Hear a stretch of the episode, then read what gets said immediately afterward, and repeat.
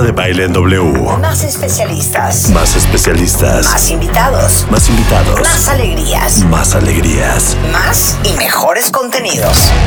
Everywhere. Marta de Baile Everywhere. Solo por W Radio. You ready? Here come. Instagram, Spotify, YouTube, Everywhere. Facebook, Twitter, Amazon. Marta de Baile 2021 en W 96.9. Estamos donde estés. Muy buenos días, cuentavientes. Esto es W Radio 96.9 y estamos en vivo a partir de este momento y hasta la una en punto de la tarde con ustedes en este hermosísimo martes 26 de octubre del 2021. Hoy tenemos a Mario Guerra y vamos a hablar de tres formas de mirar al pasado, de cómo miras al pasado, de cómo recuerdas el pasado y de cómo vives tu pasado. Y la diferencia que eso hace, no solamente para el presente, sino también para el futuro.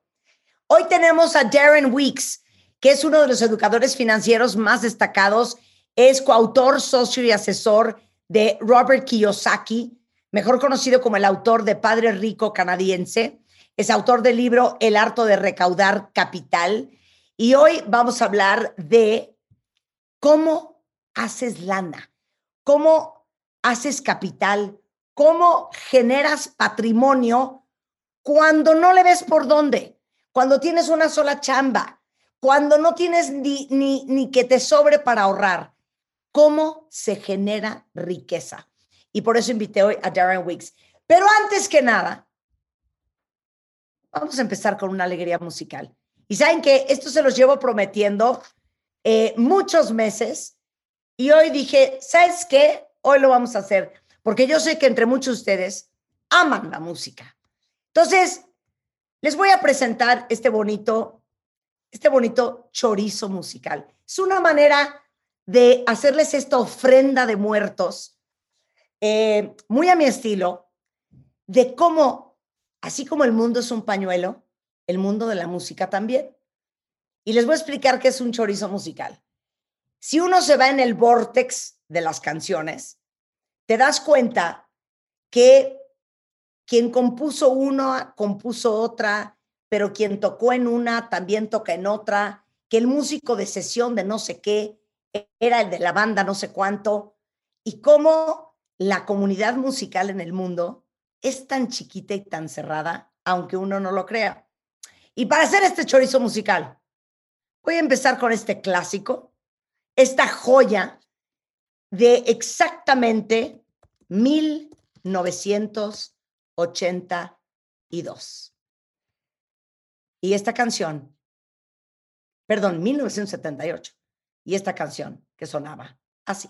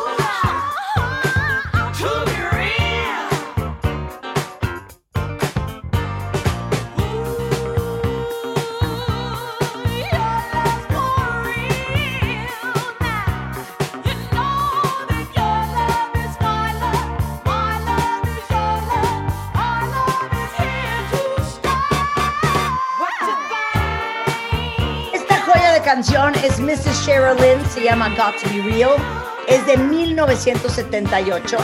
Déjenme decirles que este álbum, que fue todo un éxito en su momento, llegó a los primeros lugares de popularidad. Pero aunque ustedes no lo crean, en esta, esta canción fue escrita por dos músicos o compositores que seguramente ustedes conocerán. Uno de ellos es el gran David Foster, que ahorita les voy a explicar exactamente por qué lo conocen. Y otro es David Page. Y David Page, entre muchas cosas que ha hecho, ha cantado como vocalista y ha sido compositor para muchas de las canciones de la banda Toto. Los David Page, aparte de componer para Toto canciones como Africa y Rosanna, compuso esto junto con David Foster, que se llama Got to Be Real, que es un clásico de clásicos de la época discotequera. Pero ¿saben qué también escribió David Page? Suelta la rulo.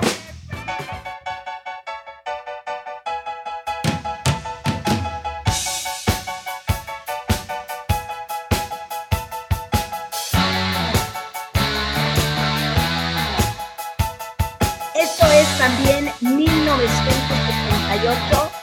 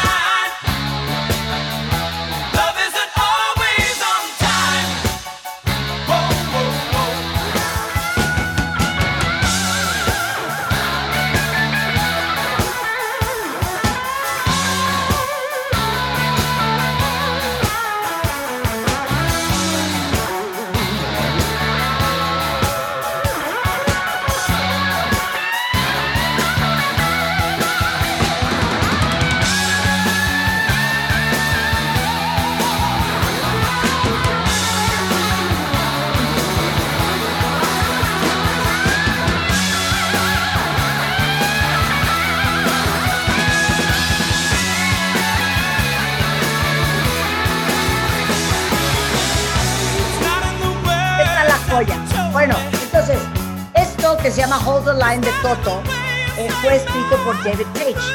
Pero también en la primera canción, God to Be Real de Sherilyn, eh, fíjense que muchos músicos que de repente nosotros hemos comprado sus discos, hemos escuchado la- las canciones, fueron en un principio algo que se llama músicos de sesión, que básicamente eran músicos que contrataban para las grabaciones, como se hacían antes, con una banda en el estudio eh, de cero.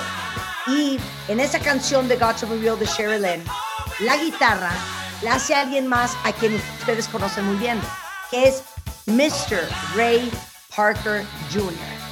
Lo ubicarán porque él fue el compositor, productor y cantante de esta canción. Ya con la entrada tienen que saber perfecto qué es. Y ahora que viene el Día de Brujas, el Día de Muertos o Halloween, ahí está.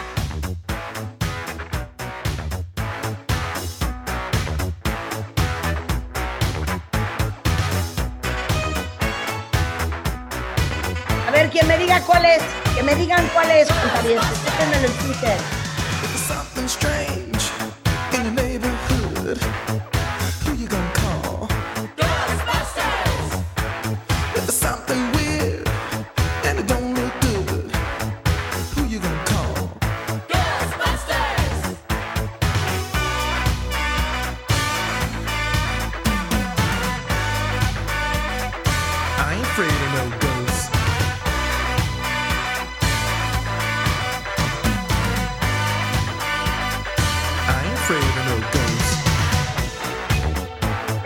La película Ghostbusters?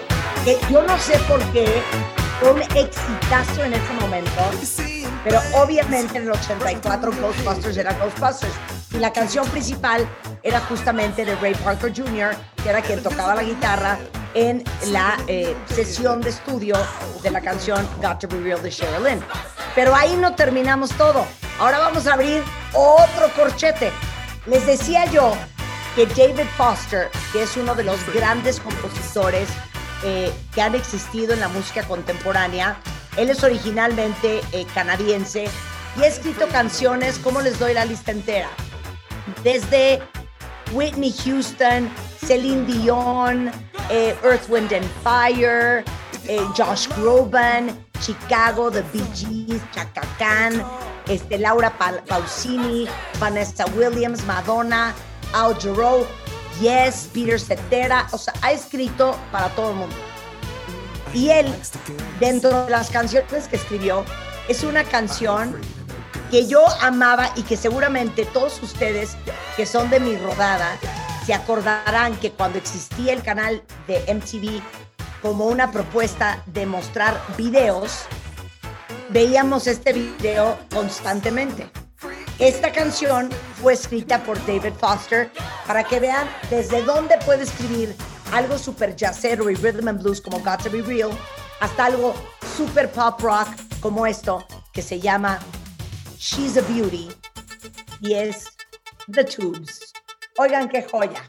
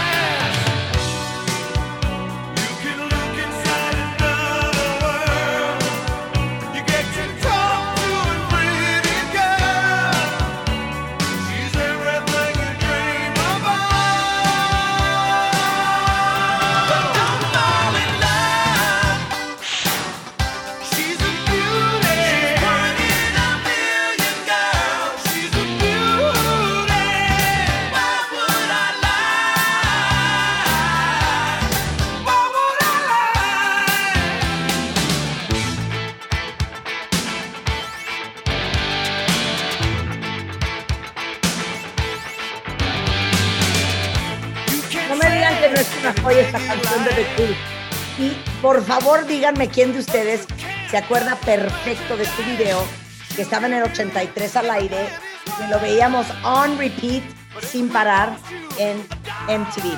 Ahora, David Foster escribió una de mis canciones favoritas de todos los tiempos. Ustedes saben que una de las bandas más grandes que han existido en la historia, no solo musicalmente hablando, sino hasta de tamaño, es Earth, Wind and Fire, que fue fundada por un hombre que se acaba de morir hace poco, Maurice White, y es una banda integrada por 11 miembros. O sea, literal, esas canciones como September o Fantasy, de Earth, Wind and Fire, esos metales se oyen como se oyen, porque era una banda de 11, encabezada por Maurice White. Una de las canciones más bonitas que tiene Earth, Wind and Fire es esta.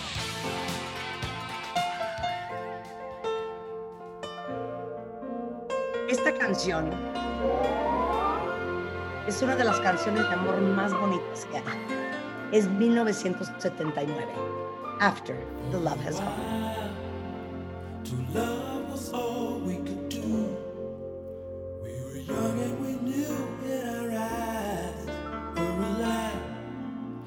Inside we knew our love was true for a while. We paid no mind to the past. We knew love would last every night. Something right would invite us to begin the day.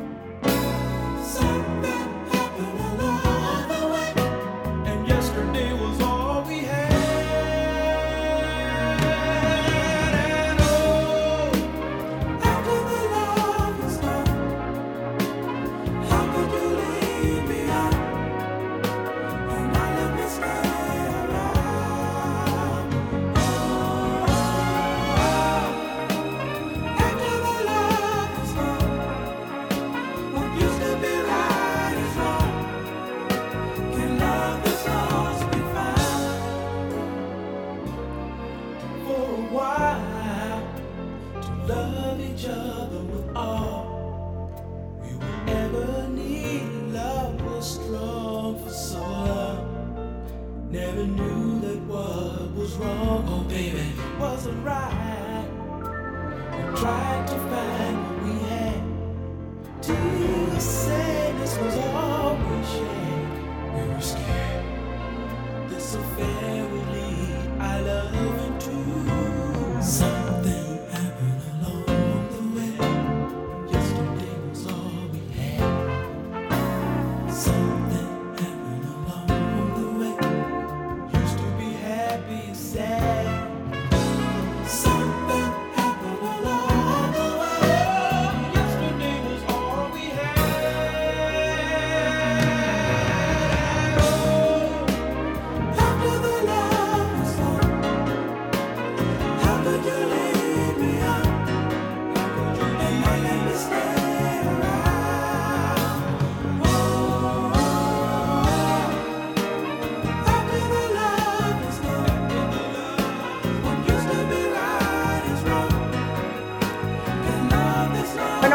las cosas cuentavientes con el chorizo musical. Les digo una cosa, un día deberíamos de hacer tres horas solo de chorizo musical. O sea, que una historia nos vaya llevando otra canción y así nos vamos tres horas consecutivas, porque es una gran forma de aprender de música, pero también aprender quién está relacionado con qué. Y esta canción, dice Rulo, ¿a poco no la conocía Rulo? ¡Qué vergüenza! ¡Qué bárbaro! Me fallas, me fallas, amiguito. Este es un clásico de Earth, Wind and Fire, se llama After the Love is Gone. Lo que pasa es que todos estamos tan obsesionados con September, échate September, que se nos olvida que Earth, Wind and Fire tiene miles de canciones más. Es más, deberíamos de hacer cuentavientes un día solamente Earth, Wind and Fire, por lo menos una hora. ¿Estamos de acuerdo? Oigan esta joya. Este sí es un clásico para todos los que nacimos en septiembre. Y aparte es perfecta porque es una canción celebratoria para lo que les voy a decir ahorita.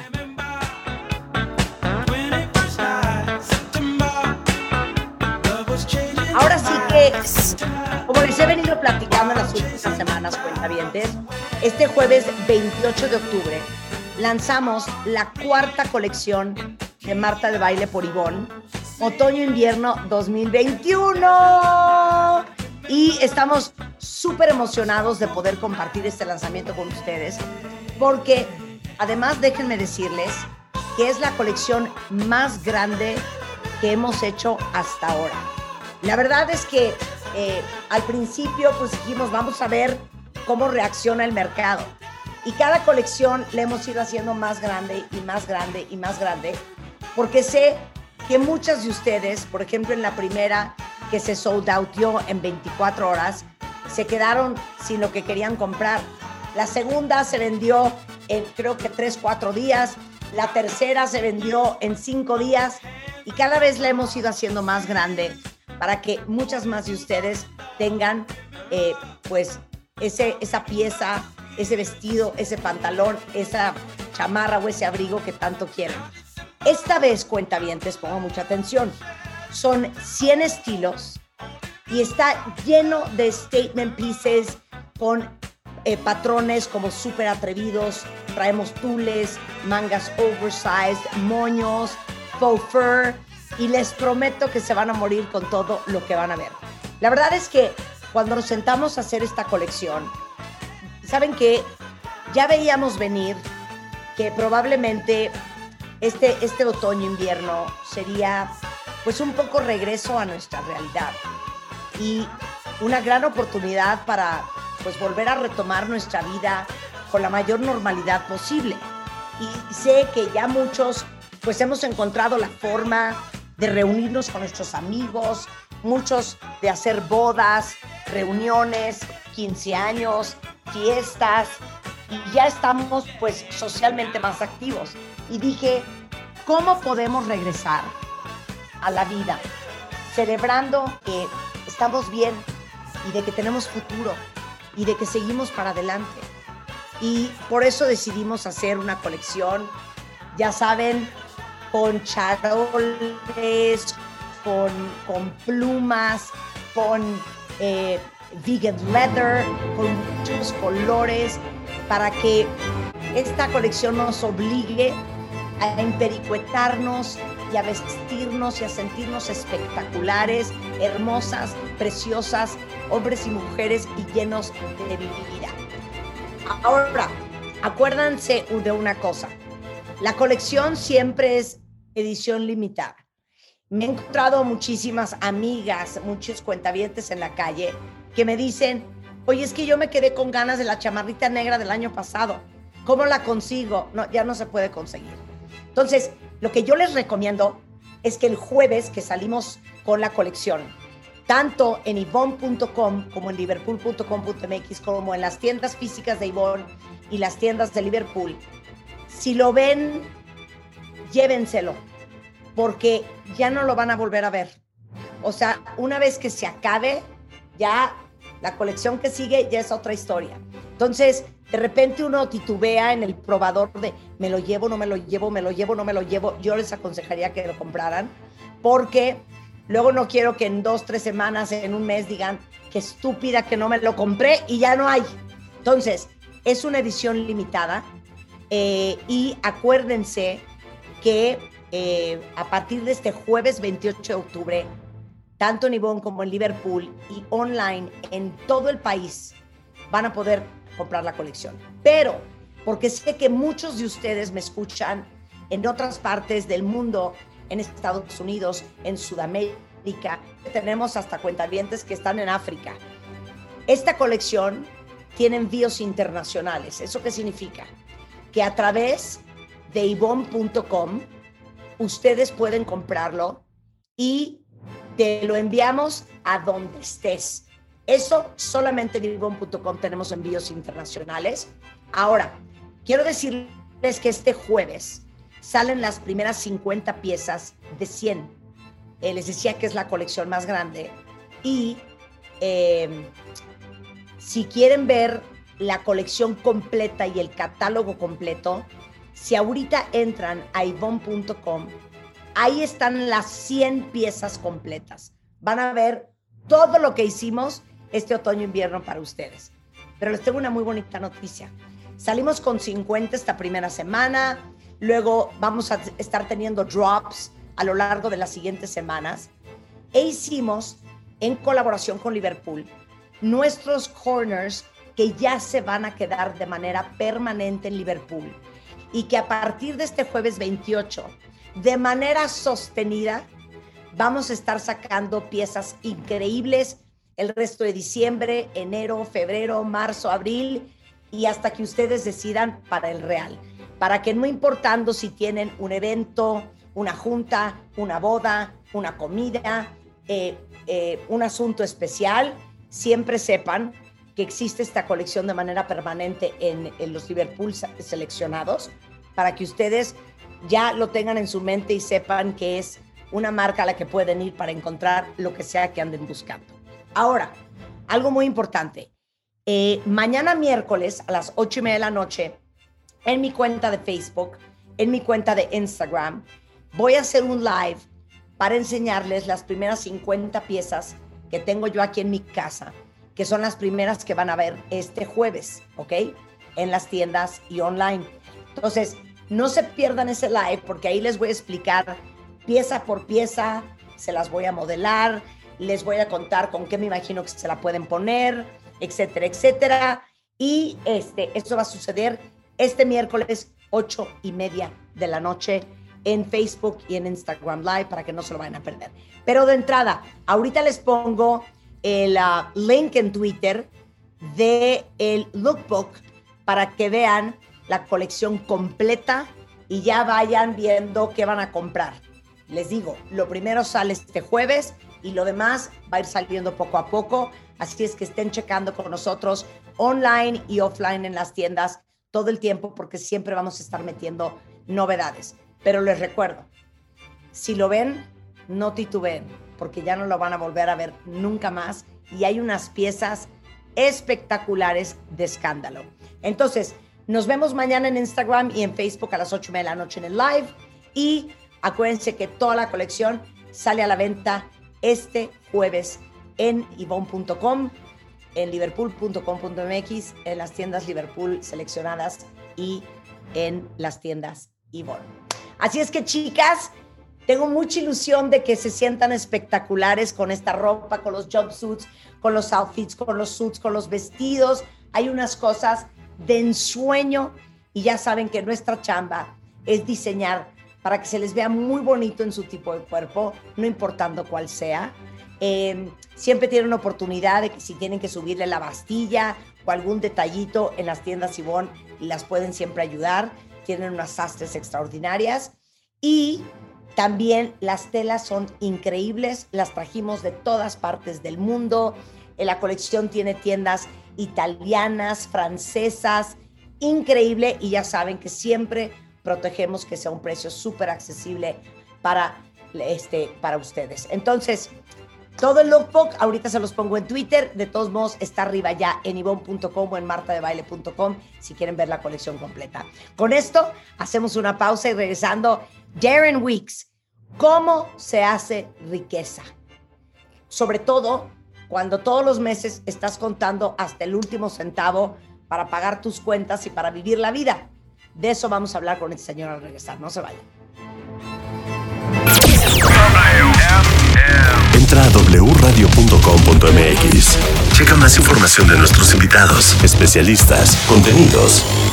Y escucha nuestro podcast, Marta de Baile W. Estamos donde where. Bueno, cuentavientes, creo que sobra que yo les diga que la pandemia, si algo nos confirmó y reconfirmó, es que sin tecnología no podríamos funcionar. Obviamente no en lo profesional, pero tampoco en lo personal. ¿Cuántos de us- de ustedes operaron su vida personal, operan su vida personal, familiar, la coordinación de su casa, de los niños, de los colegios, de la vida, en tecnología? Y además nos dimos cuenta también que es una obligación y una necesidad de la canasta básica subirnos al camión de la innovación porque si no te quedas atrás. Y yo siempre admiro muchísimo a las mentes que encuentran un reto y luego se les ocurre cómo facilitar y mejorar la existencia de los demás.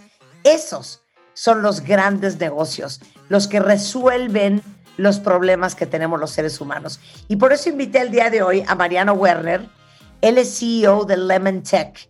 Y creo que particularmente todos mis cuentavientes que son abogados tienen que poner muchísima atención.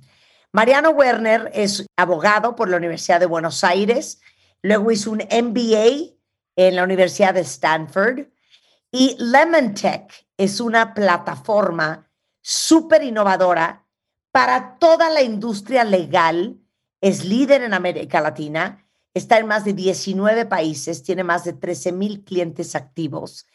Y ahora sí que, Mariano, para todos los cuentavientes, ¿cómo te diste cuenta que hacía falta una serie de productos de software eh, que ayudaran a los despachos de abogados a gestionarse mejor? Y ahora sí que tú siendo abogado, ¿qué complejidades veías en el día a día de la operación de un bufete legal para operar? Bueno, hola Marta, muchísimas gracias por la invitación y la introducción. Y de hecho acá la respuesta para mí tiene las dos partes, la de Mariano como abogado y Mariano como, como MBA. Y acá me remonto allá lejos y hace tiempo cuando me recibí y la verdad que fue una historia de, de- de bastante mérito, si se quiere, y acá en la Argentina hablando De, bien de sí reto, mismo. de reto, de lucha. Eso, eso mismo, yo, me, yo crecí en un pueblo en Argentina y me fui a estudiar a Buenos Aires y desde los 17 años tuve que, que trabajar, hacer encuestas en la calle, repartir comida, estudiar en las noches y con mucho, mucho trabajo me recibí lleno de entusiasmo y empecé a trabajar.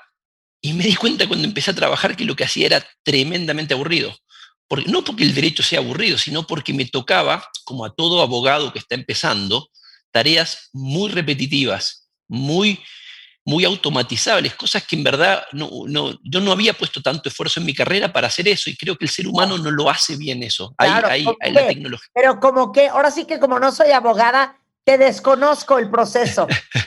Por ejemplo, ir a tribunales, iba todos los días caminando, volvía, hacía básicamente lo mismo, iba, anotaba, tomaba nota de lo que había pasado, volvía. Por ejemplo, llevar juicios y hacer, yo no hacía los escritos más profundos que requieren un gran conocimiento, hacía los escritos más simples, que era básicamente cambiar el nombre de- del número, el nombre de la causa, Los machotes. era como muy, muy simple. Eh, y, y eso es, digamos, y, y con esta frustración de atarlo con el desafío que había sido ir a Buenos Aires y todo, y decir, esto, hay algo acá que no, que se podría hacer mejor. Y eso del lado de, de, vista del abogado, porque además, genuinamente creo que nadie estudia para ese tipo de tareas. Esas son la, parte que uno tiene que hacer para hacer la otra parte más divertida. Y después como MBA, y ya viéndolo como un negocio para los, los socios de los estudios o los dueños de- de los estudios, eh, también es un mercado que es cada vez más competitivo, donde quizás antes el abogado era el abogado, el sabio de la corte del rey, había unos pocos abogados, y ese mundo terminó. Ahora hay miles y miles de abogados, cada vez más, y los clientes cada vez quieren más transparencia, cada vez quieren más información, cada vez son más exigentes, y en ese mundo de, creciente presión competitiva, no nos podemos seguir gestionando como nos gestionábamos cuando éramos los sabios del pueblo. Eh, entonces, ah, y hay muchos estudios que se siguen de alguna u otra manera gestionando así, que son pequeñas empresas familiares con muchas ineficiencias, que es, un mundo que va, que va en retirada. Y la tecnología puede ayudar a las dos cosas, a hacer un trabajo más entretenido, porque nos saca toda la parte más tediosa, y además a entender mucho mejor o a ganar ventajas competitivas en cosas que no debería dar ventaja, tanto en software específicos de derecho como también software de contabilidad de recursos humanos, de lo que sea, que los estudios jurídicos son, entre otras cosas, una empresa y que debería ser gestionada como tal. Claro, y, y- les voy a decir una cosa, yo creo que lo más importante es que hoy que hemos hablado, más que nunca, de algo que se llama Customer Experience, la experiencia del cliente, eso es la ventaja competitiva más grande que puede ofrecer eh, un profesional a su cliente. ¿A qué voy con eso? ¿Cómo te vas a diferenciar de, entre un abogado y otro? Obviamente es la capacidad que tú tienes de crear, de utilizar la ley, de encontrar loopholes, de hacer estrategias muy bien pensadas, no importa qué tipo de abogado sea, si civil, familiar, mercantil, este, empresarial, si litigas, si no litigas. Y la verdad es que muchas veces los abogados no tienen el tiempo y el espacio pa- para hacer lo que mejor saben hacer, que es pensar mal por ti, por estar con estas fregaderas administrativas todos los días, para poder verdaderamente tener una ventaja competitiva, que es tu cerebro y tu capacidad de análisis y de estrategia para tu cliente. Me imagino que para eso sirve Lemon Tech. Exactamente. O sea, y, yo cuando hablo con, con los abogados que hablo, a veces algunos tienen miedo ¿no? de que la tecnología me va a dejar sin trabajo. Y es tal como tú dices, en verdad. Estamos muy lejos de que se pueda reemplazar lo que en verdad distingue un buen abogado, que es el criterio jurídico Claro. Y además, algo que es cada vez más exigente, que es la buena atención al cliente. La tecnología puede complementar esto, pero no va, re- no, no va a reemplazar el trato humano y el criterio en un caso complejo. Y para eso eso requiere tiempo. Claro. Y Lemontec aspira a, a liberar todo ese tiempo, que además a nadie le gusta dedicarlo en funciones que son muy repetitivas y mecánicas. Claro. Oye, y entonces, ¿qué ofrece Lemon Tech? Así, dame los ejemplos muy puntuales. Perfecto. Nosotros tenemos hoy, bueno, queremos tener más productos, pero tenemos en este momento dos, tenemos en planes de tener algunos más. Y los productos, que, como todo software en verdad que, que- que tiene algún nivel de éxito, tiene que cumplir una de dos o las dos condiciones, que es o liberan tiempo o generan plata o ambas, ¿no? Nosotros tenemos un producto que se llama Time Billing, es los abogados trabajan muchas veces, hay distintas modalidades, pero muchos en, eh, facturan las horas que trabajan. Claro. Este software hace mucho más fácil eso. Yo me acuerdo cuando era abogado, yo lo hacía manualmente y era una tarea que odiaba y que la hacía al final del último día, tenía que venir la gente de administración a pedirme cinco veces que la complete y ni me acordaba que es lo que había hecho y ponía medio como que cualquier cosa. Esto lo hace de una forma mucho más precisa, fácil y además ayuda a la facturación. Y esto tiene, para el que está gestionando, o sea, para el usuario es buenísimo porque es más fácil, de hecho hasta se traquea automáticamente, pero para, para el, el que administra un estudio es Claro. muy bueno porque por un lado le da transparencia al cliente cuando dicen, hey, ¿por qué me estás cobrando una hora y 25 minutos? Que no te Acá está ensartes el más detalle". horas de las que son, claro. Exactamente, y está el detalle con las actividades de quién hizo qué. También permite entender la rentabilidad de un cliente. Puede que un cliente me pague mucho, pero quizás le estoy dedicando muchas horas, entonces no es tan rentable. Y lo otro es, si bien hay enormes diferencias entre un estudio jurídico y una fábrica, pero tiene un punto en común, que hay una capacidad. Yo tengo determinadas personas trabajando y, tengo que entender la capacidad que tengo para poder administrarlo. Y no tener un software como el que tenemos nosotros es como tener una fábrica y no saber cuánto está produciendo cada parte y, si me, y, y quizás me falta más de una parte y me sobra de, de- de- de otra. Ese es un producto que está en billing, de vuelta a factura, eh, traqueo y facturación de horas. Y el otro se llama case tracking, que permite el No, y aparte seguimiento. te voy a decir una cosa, en el primero, también eh, como cabeza, como socio de un despacho, es importante que tú tengas clarísimo quiénes son las personas más rentables de tu equipo, Tal cual. ¿no? Tal cual. Te Y da- para construir, ¿Quién te da el mejor retorno de inversión? Tal cual, y, y- y construir una verdadera meritocracia. Y, Claro. digamos, da más transparencia a todos, a- para la gestión, para el cliente, para todos, da más transparencia y además hace más fácil la carga de horas más precisa. Y, y el otro, que se llama Case Tracking, que es un, un software que permite el seguimiento de los juicios, se conecta a los distintos tribunales y básicamente tiene un montón de beneficios. Uno, entro y veo de una forma mucho más agradable eh, el estado de todos los juicios que estoy llevando, no tengo que ir más a tribunales, puedo asignar tareas, puedo automatizar algunos pases simples. Entonces también me, me- me libera mucho tiempo y me hace trabajar de una, de una mejor manera. Y eso es a lo que apuntamos. Estos son los dos que tenemos ahora. Queremos tener algunos más. Pero como ves, todo apuntado a o liberar tiempo o, o dar herramientas para poder ser más rentables en un mercado cada vez más competitivo. Well, Mr. Stanford University MBA, te celebro y te felicito. Los despachos más importantes de más de 19 países del mundo eh, tienen la tecnología de Lemon Tech, tienen 13 mil clientes activos. Si ustedes son abogados y conocen un abogado, déjenle saber que Lemon Tech existe. Es Lemon Tech-Latam en Instagram. Eh, en Facebook es Somos Lemon Tech para que puedan aprender más de cómo funciona la compañía. Lemon Tech Latam en Twitter. En LinkedIn es eh, Lemon Tech eh, como compañía.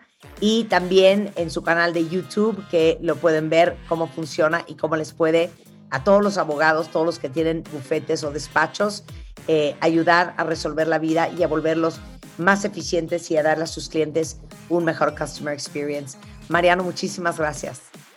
Marta, muchas gracias. Y solo una última, y no solo para los abogados que son socios, sino para todos los abogados que tienen inquietudes de meterse en tecnología, métanse, aprovechen, métanse, y nosotros felices de escuchar, de recibir currículums, de ver, porque en verdad el mundo está cambiando mucho y hay que adaptarse con eso. Así que nada, muchísimas gracias. Hombre, un placer platicar contigo. Muchísimas gracias, Lo mismo digo. Es Lemon Tech Latam para que lo busquen a la voz de ya. Con esto hacemos una pausa y regresamos. ¿Quieres tu ID de cuenta viente? Consíguelo en martadebaile.com y sé parte de nuestra comunidad de cuentavientes. Consíguelo en martadebaile.com. Ok, agárrense cuentavientes. No saben a quién les invité. Estamos de acuerdo que todos quisiéramos tener más dinero que el que tenemos. Estamos de acuerdo que todos quisiéramos tener la paz y la tranquilidad de que nuestros gastos mensuales de entrada, trabajemos o no trabajemos, están cubiertos. Estamos de acuerdo que todos, pues quisiéramos tener un millón o tres millones o cinco millones o cien millones de dólares. Todos, nadie le diría no a tener esa cantidad de dinero. Pero la verdad es que muy pocos lo logramos porque no tenemos esa educación financiera, porque nadie nos enseñó y porque seguimos creyendo que, ¿cómo crees que voy a lograr eso si yo apenas saco el mes? Si yo estoy endeudado hasta las manitas, si yo estoy preocupado por qué voy a hacer el mes que entra. Bueno, Darren Weeks es el educador financiero más destacado en Canadá. Es coautor y asesor por 17 años de Robert Kiyosaki, que ya tuvimos en el programa eh, y que escribió el libro de Pa- Padre Rico, Hijo Pobre, o como se llama ese libro. Eh, Darren escribió El Padre Rico Canadiense y el, el- el- el libro El Arte de Recaudar Capital. Eh, fue dueño de la empresa Fast Track en Canadá, eh, reconocido en el Profit List como una de las empresas con mejor reconocimiento y crecimiento durante tres años consecutivos. Ha comprado más de 5 mil propiedades, cuentavientes. ¿Qué hacemos para ser amigos de Darren? Ha recaudado más de 500 millones de dólares en inversiones y es coautor con Robert Kiyosaki de Más importante que el dinero. Rompió el récord mundial de cash flow con 2.542 personas en 2017 en Puebla.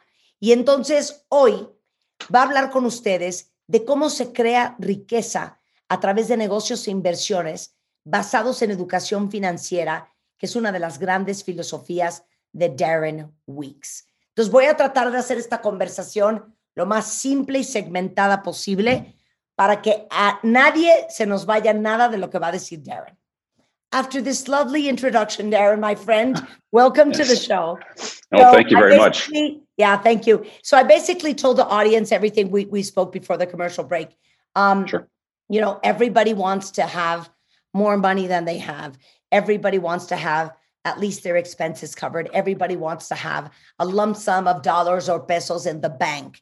But then you ask yourself, how am I going to do it if I'm living day by day, if I'm worried about next month, if I'm, you know, full of debt, and if nobody ever taught me how to handle and manage money and create wealth. So, why don't we start by the biggest myths and the biggest mistakes we all do regarding money? Sure. I mean, again, I want to say thank you for the opportunity. And I think the biggest mistake uh, is just hanging out with people that tell you that you cannot be wealthy, uh, listening to people that are broke give you advice. Um, I think that's the biggest challenge. And unfortunately, because we go to school and we're not taught anything about money, most of us just live in that environment. So it's really, really tough to get out of that environment based on just your personal situ- situation. Yeah, and you know what? And sometimes it's even your same family that Oh, makes definitely. you feel that you're part of this doom system, and you don't even dare um, become like an outlier or an outcast within your family system, because then you will be, you know, pushed out of it because misery loves company. Totally, totally agree. Yeah, I was I was fortunate as a kid. I always wanted to be rich. My parents were not rich. They supported me. They let me do crazy things like invest the stock market when I was in grade six and buy silver bars when I was in junior high. Um, but they weren't rich, and I just had this desire to to learn more. And when I read Rich Dad Poor Dad, that was kind of the game changer for me to say, okay, now I'm starting to understand it. And it's really hanging out with people that are more successful than you, and uh, listening to their advice because they've done it. Claro. So let me say that in Spanish. Dice, Sure. a ver, les voy a decir algo muy fuerte. Yo creo que el primer error que cometemos todos es rodearnos de gente que no es exitosa, que no le va bien, que tiene una percepción eh, muy mediocre, poco ambiciosa de la vida y sobre todo del dinero. Y a veces pueden ser tus amigos, pero le decía yo que a veces es tu misma familia. Y esto que hemos hablado de los sistemas familiares, que de repente, eh, pues a la miseria le encanta la compañía y no te atreves a pensar en grande, a ser ambicioso por miedo a ser juzgado y excomulgado de tu propia familia, porque de repente hay unos mandatos familiares subconscientes no escritos de, óyeme, no, aquí todos estamos jodidos, aquí todos somos pobres, aquí a nadie le va bien, así es que tú qué te sientes para creerte y soñar todas estas ideas de grandeza. Y dice, yo creo que es importante nunca tomar consejos financieros de gente que no que su vida no es un ejemplo de éxito, que no han tenido éxito. Más bien hay que encontrar rodearse de gente que la está haciendo, que la está sacando del parque, que la está rompiendo, que le ha ido bien y tratar de aprender de ellos, no de los demás. Next. so that's a big thing is you definitely need to start hanging out with people that um, know how money works and then second of all and, and i was surprised but just simply understanding how compound interest works is, is something that a lot of people don't know so that's something else we teach is you need to get your money working for you and mm-hmm. actually when i first came to mexico this was the biggest reason i started this company in mexico was i live in cabo san lucas and you see people work so hard in mexico And you know, we're taught when you're younger, if you work hard and go to school, you know, everything should be okay. But it doesn't work. People are not rich after they work for 40 years. And that to me is a shame. You should not have to work for 40 years and still be poor. So you have to understand how money works. And you need to get your money working harder than you eventually. It takes time, but eventually you can have your money making more than you make during your job. Claro. Dice que eh, ot- otra cosa que le preocupa mucho a nivel mundial, y esa fue su experiencia au, cuando estuvo en Cabo San Lucas, eh, que dijo que cuando tuvo esta reunión con la gente que estaba, con la que vino a hablar, se dio cuenta que existe esta gran percepción de que si trabajas muy duro, vas a hacer dinero. Y la verdad es que trabajando muy duro no se hace dinero. Hay gente que trabaja 40 años sin parar, a sol y a sombra, y no tiene riqueza. Entonces, no se trata de eso. Se trata de que el que trabaje muy duro sea tu dinero y no tú. Y toma tiempo hacerlo, pero se puede. Y cuando se logra, el que está trabajando es tu dinero y no tú porque le parece lo más injusto que uno se parte el lomo toda su vida y que llegues a los 65, a los 73 años y te tengas que sentar con tus hijos, pues a ver quién te va a mantener. Because that's the story for many, you know. They they've worked for 40, 50 years and then they reach 65, 73 and they have to have a conversation with their kids to see how they're going to support him. Yeah, it's it's Oh. sad. It is sad. It is sad. And you know, one of the things we're taught about money is you should save your money. So that's that's the next topic I want to go through is if you save your money, it's it's it's necessary to have some money for emergencies. I'm not going to say that's not important, but saving money to become wealthy is impossible. It, it, it will never work because the banks pay you such a low interest rate and inflation's higher than that. And, and the banks are the most profitable industry on earth. So when I start to share with people some of these myths that they think um, how money works, the biggest one, and I hope you don't have any banks as sponsors, but they're the ones making billions and billions of dollars in profit, hoping that people save their money. So this false education is what makes the banks rich and Mexicans and Canadians not so much. Yeah. Dicen, eh, bueno, aunque le duela a los bancos lo que voy a decir. Yo no estoy diciendo que ahorrar eh, no sea necesario para una emergencia, para una eventualidad. Claro que hay que tener tu guardadito. Pero creer que ahorrando vas a generar riqueza es la falacia más grande que hay. Entonces, mucha gente tiene su dinero invertido en los bancos. Eso nunca los va a hacer ricos. porque eh, los pequeños, las pequeñas tasas de interés y el retorno por la inversión de tu dinero, comparado con los niveles y el crecimiento de la inflación, nunca van a permitir que hagas tú un dineral. Sin embargo, como ustedes saben, el negocio más eh, eficiente y más rico del mundo son los bancos, porque los bancos hacen un dineral con los ahorros que ustedes tienen metidos ahí. Y obviamente, cuando yo me siento a hablar con gente de México, gente de Canadá, y les explico un poco cómo funciona la banca y por qué a través del ahorro nunca van a ser millonarios, es que se dan cuenta del error que han cometido. Pero nuevamente, como nadie nos educó ni en la casa ni en el colegio sobre cómo funcionan las finanzas, pues creemos que ahorrando nuestro dinero en una cuenta de banco es como vamos a generar riqueza. Y eso dice Darren, señores, les tengo una noticia, no va a suceder. Understood. Thank you for breaking our hearts. The- there is hope, but yeah, it's it's not easy if you think that's what you need to do. But again, Yeah. nobody teaches you anything different. Exactly. Okay. Do you want to go now on to, so what the hell do we do? Sure, we we can do that. Okay. Um, Okay. so, so Give it to me step by step, step by step. Sure. Well, the first thing, and this was in Canada, but the exact same thing in Mexico. The first thing was I saw that, you know, most people would rather give somebody else their money that has more experience. That's the first thing I saw. I was always hoping people would start their own business and buy real estate, but what I found was they'd rather say, you know what, Darren, you take our money and you manage it for us. So that was the first step I, I noticed. Yeah. Because we don't want to deal with it. Because we don't want to deal with it. And, and just Correct. let me say one thing before you start with this explanation. Um,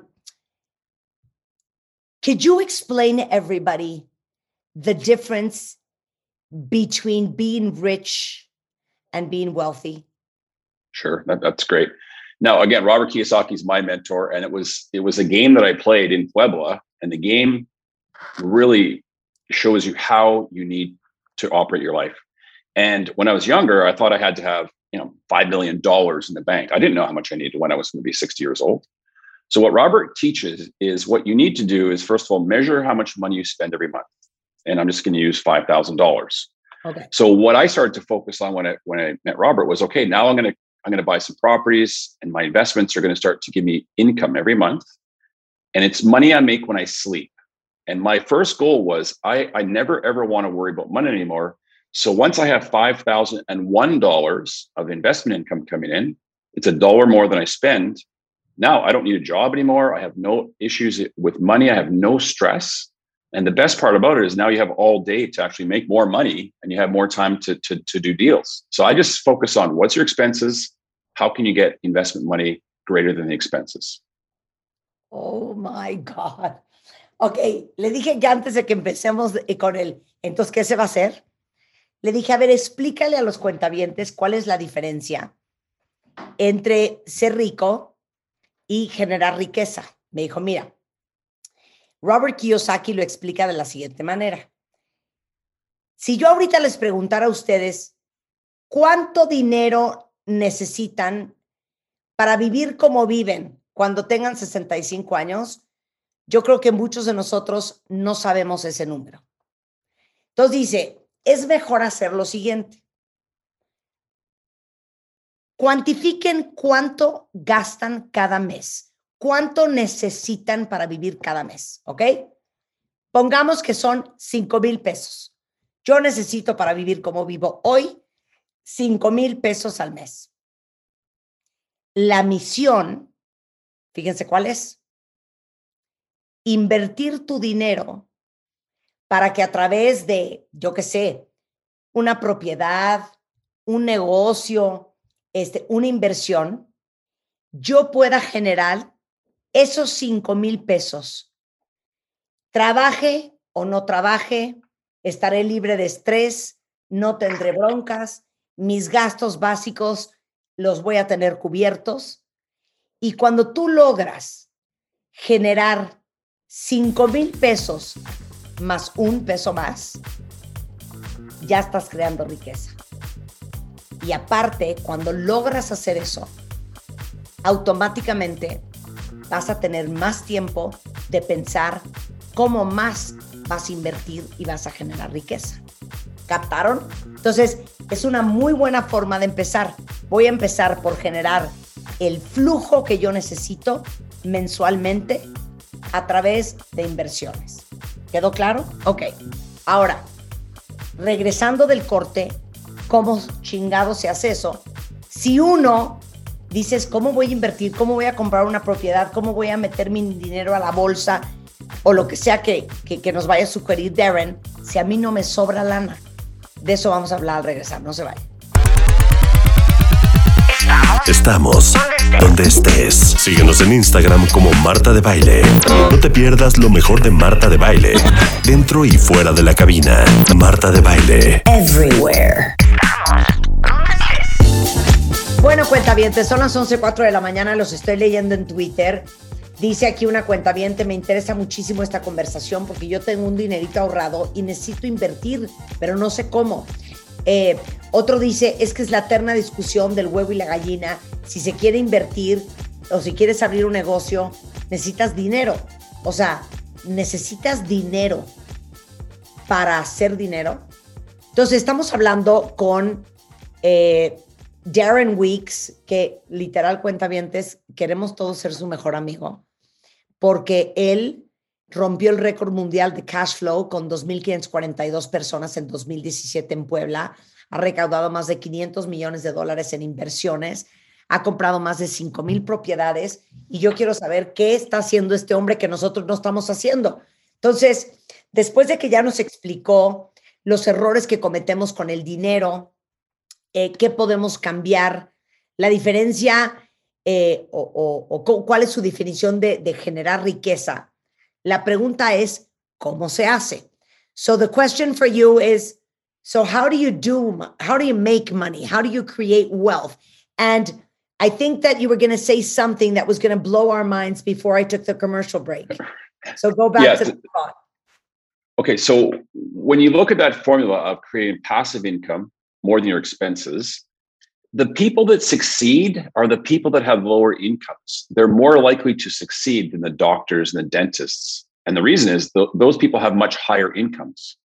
So that's that's the thing is like when you start to look at this formula, if you if you have the low expenses and low income, it's actually easier to get out of the rat race than if you have high income. So Yeah. the janitors, the teachers, the truck drivers, they're the ones that I see have success sooner because they don't have this huge spending problem. Claro. Dice, bueno, les quiero decir algo que les va a volar los sesos.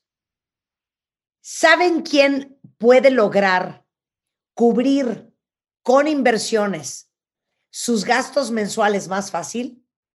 La gente que menos dinero gana, obviamente. O sea, más que los que tienen un ingreso mensual mucho más elevado, que tarda más tiempo en lograr eh, tener ese, ese flujo de caja. La gente que tiene ingresos pequeños puede darle la vuelta a esto rapidísimo. Ok, so what do we need to do? Okay, so the, the first step, what I Oye, can we go? Can we go and live with you, for example? well, you can. you come visit. Um, I think the first step is you have to look at your situation. Like that's the thing is you have to look at your your expenses and your income. And what I suggest to people is when you're doing that process, most people can probably save a little bit of money. You know, instead of taking instead of buying Starbucks, make a coffee at home. Instead of buying out lunch out, make it at home. Like just little things to save. And as you're saving a little bit of money, I I would put that in the bank and I said I don't like banks, but you need to save something to start with. You need the discipline to start saving. I don't care if it's 10 pesos a day, a little bit at a time. So it might take you a year to have a little bit of money to put into investment. And in that year, it's time to get educated, to go to seminars, to read books, go on YouTube. I mean, there's so many things that are free because you need to learn a new vocabulary of money.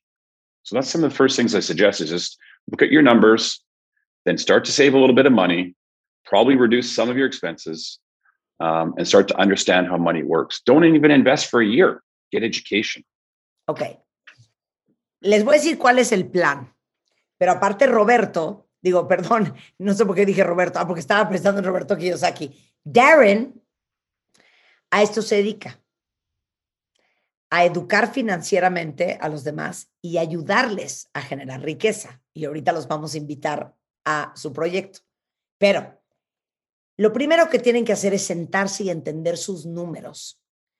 ¿Cuánto egreso, cuánto gasto y cuánto ingreso? ¿Cuánta lana tengo todos los meses? Entendiendo eso muy bien, el siguiente paso es empezar a ver de dónde puedes recortar para poder empezar a generar un poquito de ahorro. Por ejemplo, dice, no compres café en la calle, háztelo en tu casa. No comas en la calle tan seguido, llévate un lunch. O sea, hay una cantidad de gasto hormiga de lo cual hemos hablado muchísimo. Y dice, me da idéntico si logras ahorrar 10 pesos o 15 o 50 o 100. Ese ahorrito que estás generando todos los meses, lo vas a meter al banco y lo vas a dejar ahí un año. Y en ese año que estés ahorrando todos los meses, vas a generar una pequeña pollita de dinero. Pero lo más importante es que durante ese año también te vas a educar. Hay una cantidad de seminarios allá afuera, eh, videos en YouTube gratuitos. Hay que empezar a cambiar y entender cuál es el lenguaje del dinero que tenemos que aprender.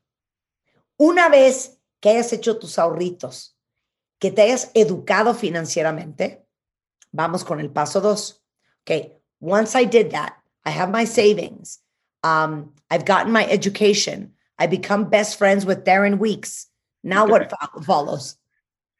Okay, so at that point, you now have some real money, and this is important. I, I don't want you just to look at one deal. Like we, we have investments, so our members get access to our investments. But I always tell them, I, I really say, go look at 10 others. Please go look at 10 others. Because here's what happens people put money into investment because they see somebody who's a really good presenter. The opportunity looks good. They promise crazy returns. And then that money is lost. And then their family says, See, I told you. And, and then for generations, they never ever invest again because somebody lost money and they said it was risky. So I really want people to go look at 10 different deals. And then they're going to start to realize every time they look at one, they're going to get smarter, they're going to learn, and they're going to realize, okay, this maybe this one probably is better over here. So look at deals. That's the key. Okay, but, but what type of deal? Give me examples. Give me, because I know you live now in Mexico because you love this country, you Yes. love its people. What kind of deals? G- give me Mexican deals. Yeah, I mean, all of our deals are Mexican deals. So you, again, Google Mexican investments if you want. I mean, literally just Google it. And and the minute you start to actually start opening your mind to it, the deals will come to you. It's amazing how that Is happens. it, is it is it properties? Is it companies? Is it uh, bonds and stocks? For me, my my specialty is I like to invest in companies that are very profitable, um, that have been established for you know ten years or so, and I like food, energy, like the necessities and shelter, food, energy, shelter. So I, I do Mexican companies, um, and then I just um, that's what we offer. You can, but again, I, just do something. Just look at deals.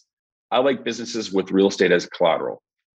Um, but could it be, for example, like buying a small apartment and renting it? It, it could be. The challenge is the down payment.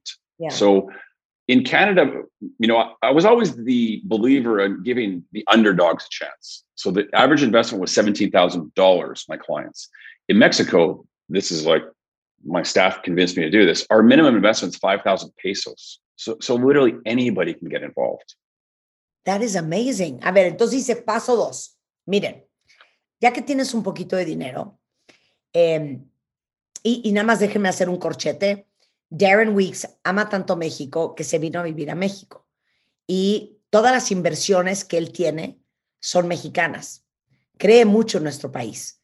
Y dice que, eh, digamos que el club de miembros que tiene él, que cualquiera de ustedes se puede hacer miembro y, socio de Darren, eh, los invita a invertir en lo que él está invirtiendo. Y dice que las inversiones pueden ir desde 5 mil pesos. Entonces dice, pues obviamente yo tengo mis deals y yo invierto en ciertas cosas, invierto en casa, habitación, invierto en energía, invierto en la industria de la alimentación, en, cosas que son como muy básicas y necesidades básicas para la gente. Eh, y de repente, cuando uno va a invertir, ves a un presentador que habla impresionante o que suena que el retorno de tu inversión va a ser impresionante y te vas como gordo en tobogán y de repente pierdes el dinero y tu familia o tus amigos te acaban diciendo, te lo dije. Entonces, dice Darren que él siempre sugiere que veas muchos deals. Entonces le digo, ¿cuáles son esos deals? Entonces ya me explicó en lo que él invierte, energía, alimentación y sustento. Y que es importante que tú veas muchos deals, eh, eh, empresas, eh, a lo mejor inversiones en bolsa, a lo mejor en una propiedad. El único tema ahí es obviamente el enganche. Y que veas mucho y que vayas entendiendo, porque con cada deal que tú conozcas y apren- vas aprendiendo y vas fogueándote para aprender a tomar mejores decisiones. Ahora, so after that happens, and then we'll talk about what you do in Mexico, what else can we do? Well, I think the other thing is to start realizing that if you want more money in your life, and, and this may sound offensive, you really need to change your friends. It, it, it's a huge, huge deal. You know, when I started hanging out with, I didn't hang out with Kiyosaki the first time I read his book, but over years, I started hanging out with his advisors, his friends, and eventually, you know, you get smarter because you're hanging out with people that are like really, really bright people. And my old friends, I still love them, but you just don't have as much in common. So that's a key. Maybe, maybe sometimes your spouse too. Claro, pero qué fuerte. Dice, híjole, va a ser horrendo lo que les voy a decir y va a sonar hasta ofensivo. Pero si ustedes quieren empezar a hacer dinero, tienen que cambiar a sus amigos. Y es horrible decirlo así, Pero dice, cuando yo conocía a Robert Kiyosaki, pues no era mi amigo.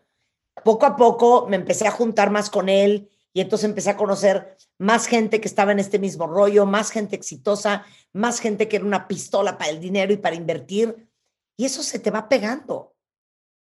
Y lo contrario pasa pues con esas amistades que no dan golpe, eh, este, ahora sí que, que no dan golpe. Entonces, dice, oye, yo amo a mis otros amigos y todo, pero te vas dando cuenta que dejas de empezar a tener cosas en común. Entonces, a lo que va Darren es, es bien importante el ambiente en que, con que te rodeas, el discurso de la gente que está cerca de ti. Porque si uno está rodeado de gente que todo el día dice, no, güey, pues no se puede, no, hombre, pues ojalá, no, hombre, o sea, yo nunca voy a poder, no, hombre, eso cómo crees que va a suceder. Híjole, te empiezas a contaminar. Y nosotros que hemos hablado tanto en este programa sobre la toxicidad de la gente, digo, si hace un poco de sentido lo que dice Darren.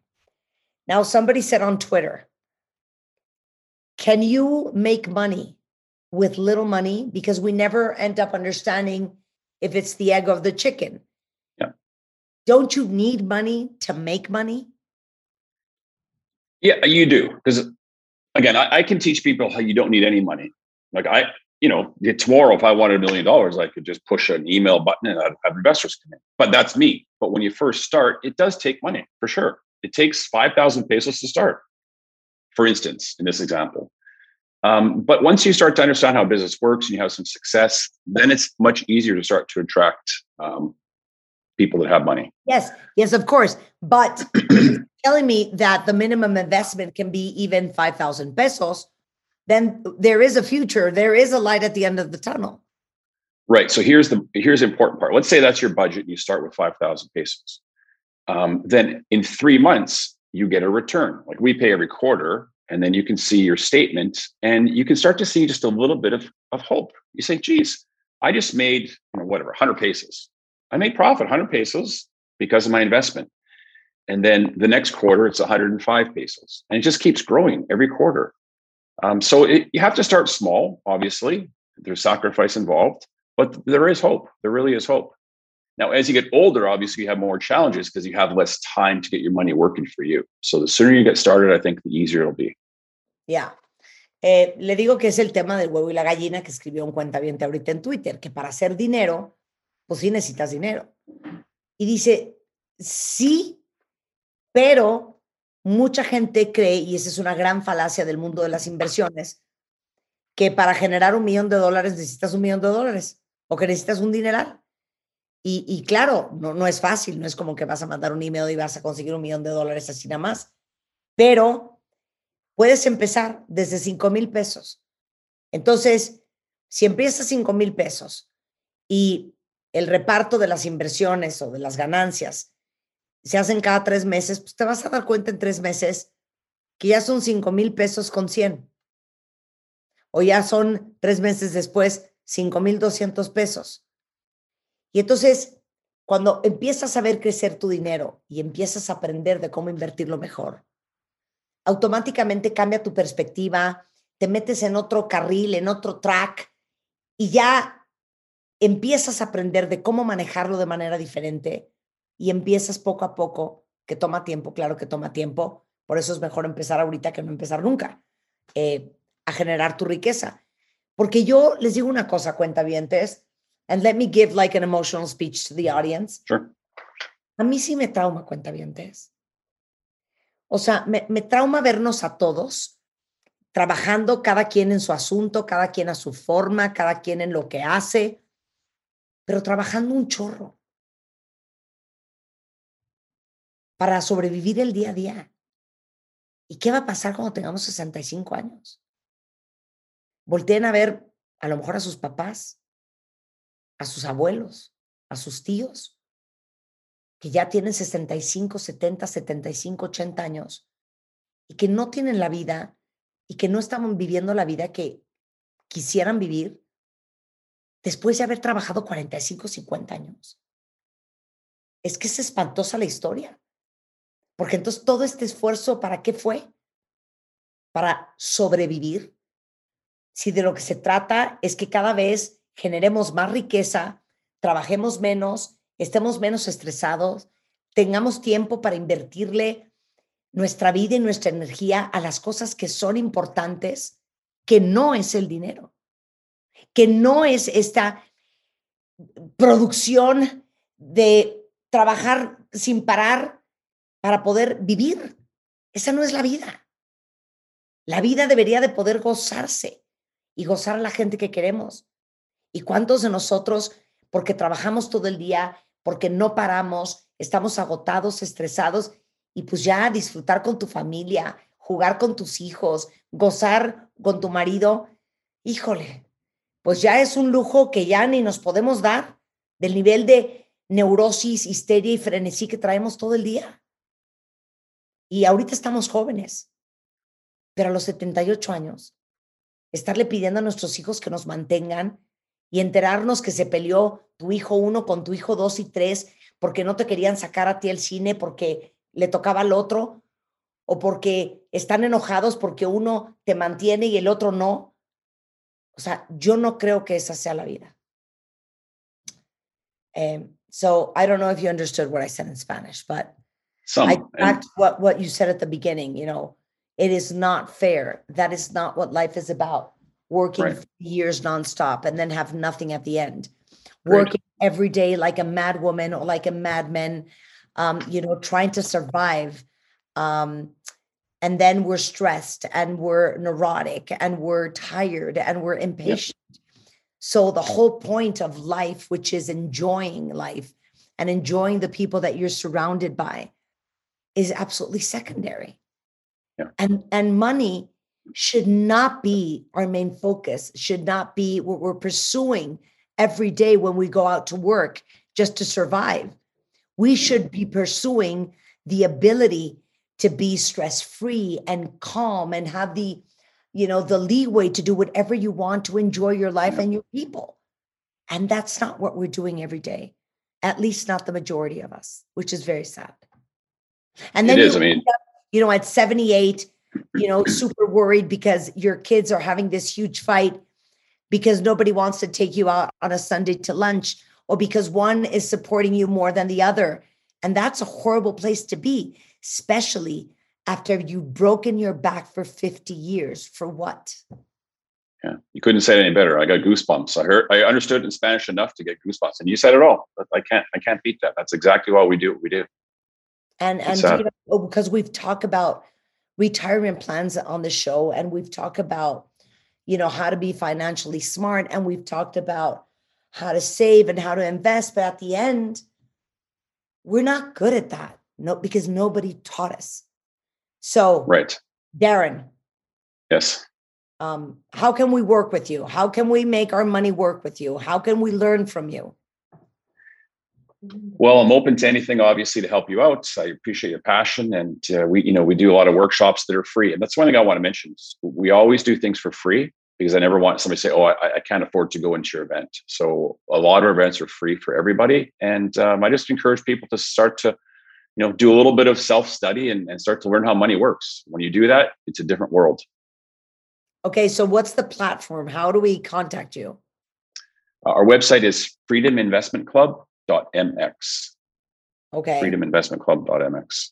that that's the website and that's where they That's will website. understand everything that they can do and um, if it works for them Yeah, typically the first step is just to come to a live event and, and learn. It's um, it's eye opening, but so yeah, just you know, get in touch with us and we'll, we'll see if we can help you out. And just again, just open your mind to financial education. That's all I ever want to say to people. Just open your mind.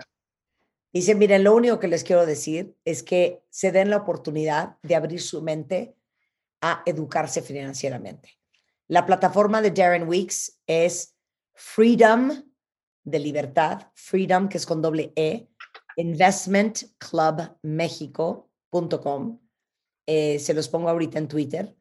Eh, en Instagram es FICM-México. Eh, y dice, miren, dense chance simplemente de aprender. Eh, entren al, al sitio de internet, eh, conozcan lo que estamos haciendo. Tenemos un chorro de seminarios que son totalmente gratuitos porque creemos que la educación debería ser gratuita. Y eh, pues ojalá que los podamos ayudar a algunos de ustedes a empezar a crear riqueza y entender el dinero de otra manera.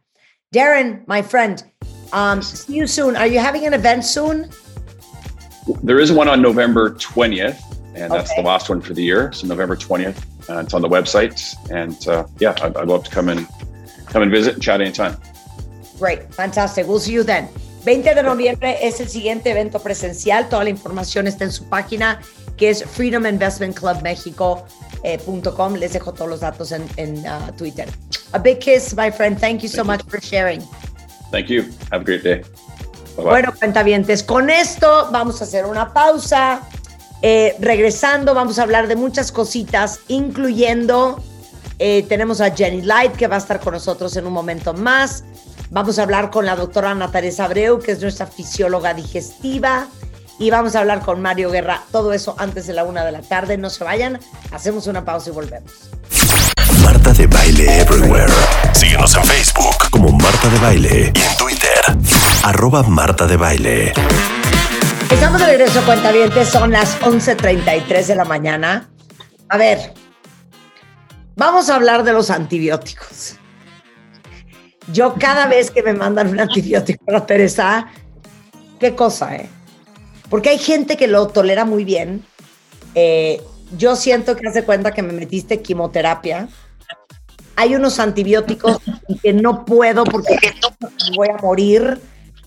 Y los antibióticos, claro que curan, pero también complican.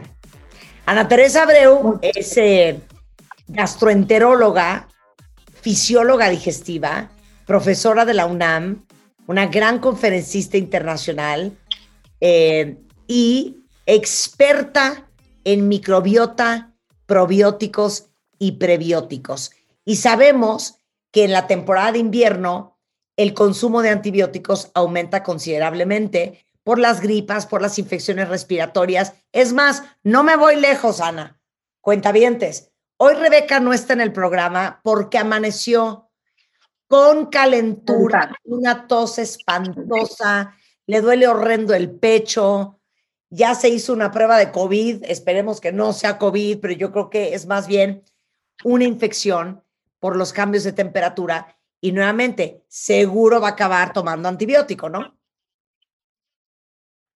No necesariamente. Ajá. Yo espero que no. ¿Por Esperemos. qué? que Porque habitualmente, fíjate, fíjate en el dato que voy a dar, es un valor numérico. 70% de las infecciones de vías respiratorias son virales, no son no. bacterianas. Virus, virus, no bacterias, claro. No bacterias, no necesitas antibiótico. Claro, pero explica eso porque yo sí tengo una conocida que tantito tose, tantito estornuda y se mete un antibiótico. Y le digo, hija, No, eso es un eso es viral, eso no es con antibiótico. Pero explica para qué es el antibiótico. Los antibióticos se ocupan, bueno, si nos vamos por nuestro organismo, el, el- del 70% de las infecciones de vías respiratorias altas son virales, no requieren antibiótico.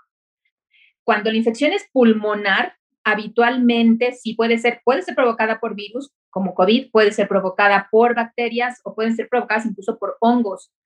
Eh, las gastroenteritis, las diarreas o chorrillos, esas realmente hasta en un 70% son virales por adenovirus, este, eh, norovirus, por, eh, por supuesto, coronavirus, por parasitosis, por alguna otra causa o por, Ah. por síndrome intestino irritable y no es una bacteria. Y las infecciones de vías urinarias, es así, para que veas, en un 97% son bacterianas, esas sí requieren antibiótico. Entonces, ubicar en dónde es el proceso infeccioso. Tenemos mucho la costumbre, uno, de solicitar el antibiótico como paciente y el médico también tiene la mala costumbre de prescribir antibiótico por si se agregara la infección. Pero la verdad es que este escenario es muy raro y cada que se da antibiótico, si como, como dices, te da gastritis, no a todos, a las mujeres les puede dar vulvovaginitis porque se cambia también la, la, la, la, la microbiota de vagina por antibióticos sistémicos. Eh, pero el peor escenario y el que no vemos y no se siente de momento es el riesgo de que tú o hagas impactes de manera no buena en la microbiota intestinal, Claro. que prevalezcan bacterias malas que fermentan o que hagas antibiótico resistencia o que generes la infección de, eh, de un bichito que se llama eh, Clostridioides difficile. Ahora, es que te voy a decir que me trauma a mí. Eh, nosotros que ya somos más mayorcitas y, y los que son de mi vuelo se acordarán perfecto. Qué grueso que en los 80s, 70s, inclusive me decir en los 90s, la palabra probiótico no existía. El concepto de No. que un gastroenterólogo te mandara probióticos no existía tampoco. El No. concepto de que el doctor te mandara el antibiótico y en la receta Con un- probiótico tampoco existía. Y los antibióticos, Ese último, ¿qué? ese último a veces en algunos médicos todavía no está bien arraigado. Claro, hay- Todavía no te dan a la par de un antibiótico, un, antibi- un probiótico antibiótico resistente. Sí, claro. pero ustedes hoy que ya están educados, cuentavientes, pegado, junto con pegado, si les mandan un antibiótico, se meten un probiótico inmediatamente. Porque, ¿cómo lo podemos explicar? Un antibiótico es una barredora de la microbiota. Te lo voy a poner con un ejemplo distinto. Nosotros tenemos en el intestino un bosque. Ese bosque tiene vegetación, florecitas, arbolitos, arbustos, pero también tiene cosas que no ves y que a lo mejor puedes escuchar, cantar los pajaritos, a lo mejor con nidos, a lo mejor unas cuevitas con, con conejos, a lo mejor ardillas, venados, este, unos ratoncitos, este, gusanitos, mariposas. Llega el antibiótico y haz de cuenta que donde no tiene que haber un tsunami, porque es un bosque, se llega el tsunami o si quieres un toro con los cuernos y se lleva toda la vegetación, destruye todo porque se le atoran los cuernos y en el pisoteo y en la locura del, toro en el bosque, se acabó con los, ah, nidos de los, conejitos, des- destruyó las casas a las ardillas, tiró arbustos donde, o árboles donde habían nidos de pájaros. ¿Y qué se queda en ese bosque? Serpientes, eh, buitres y ratas. Y ponlas a trabajar como trabajaba el bosque. Finalmente el toro se abrió camino y salió. Se fue el antibiótico. Pero ¿cómo se queda ese desorden que ocasionó en el bosque? Entonces, eh, es, a lo mejor es un, ej- un ejemplo muy burdo o poco práctico, pero sí para pensar en ese escenario que se rompe cuando el antibiótico llega por sangre y llega y está sobre eh, 9 metros de intestinos de un adulto, pero en niños chiquitos pueden ser en 4 metros. Y lo mismo, esa, microbiota que el bebito fue adquiriendo durante sus primeros tres años de vida, se lleva bacterias buenas, deja sin conejos, sin venados, sin ardillas y ponlo a trabajar. Mm, Es muy difícil. Claro, Entonces, el antibiótico es bueno, pero tiene sus indicaciones. claro. No, a ver, hay que tomar antibióticos cuando el doctor, no cuando tu amiga o tu mamá o tú mismo crees que tienes que tomar antibióticos. Pero junto con los antibióticos hay que tomar siempre. Y voy a abrir otro corchete. Tú nos has educado muchísimo sobre el tema de antibióticos y diarrea por antibióticos, se te distiende el estómago, Sí. te da colitis, estás suelta del estómago, te sientes fatal, este, eh, te da gastritis. Y entonces, muchas veces cuando tomamos antibióticos, te mandan cositas, ¿no? Para proteger. Te mandan un Orutec, te mandan un Dexivan, te mandan un Omeprazol, te mandan un Riopan para proteger el estómago. Pero nuevamente, esa es una curita, ¿no? No te en el intestino.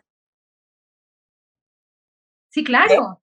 Claro, no te preocupes en el intestino. O sea, la- la- lo que tú dijiste, y lo dijiste muy bien, es el antibiótico, un signo de más, o junto con pegado, como bien dijiste, un probiótico que sea antibiótico resistente. Ese es otro punto importante. No todos los antibióticos tienen la capacidad de resistir a la bomba que es el antibiótico. Entonces tiene que ser un probiótico antibiótico resistente. Aquí las cepas, por ejemplo, de Saccharomyces boulardii, CNSMI, recuerden que los probióticos tienen un nombre largo. Saccharomyces boulardii, CNSMI 745 es un probiótico antibiótico resistente que te evita la infección por Clostridium difficile y que no favorece que las nuevas generaciones de bacterias que llegan a tu intestino sean resistentes a los antibióticos. Ese es otro escenario. Pero a ver, perdón, regresemos al tema del bosque. Entra el antibiótico y barre y acaba con todo el bosque. Si te tomaste un probiótico, y yo me acuerdo mucho que tú me, me mandabas mucho floratil, ¿no? Floratil. Me tomo el floratil. Eso es, eso es- ¿sí? ok, me tomo el floratil. sacaromicés. Me tomo el antibiótico. ¿Qué hace el floratil en ese bosque? Ah, perfecto.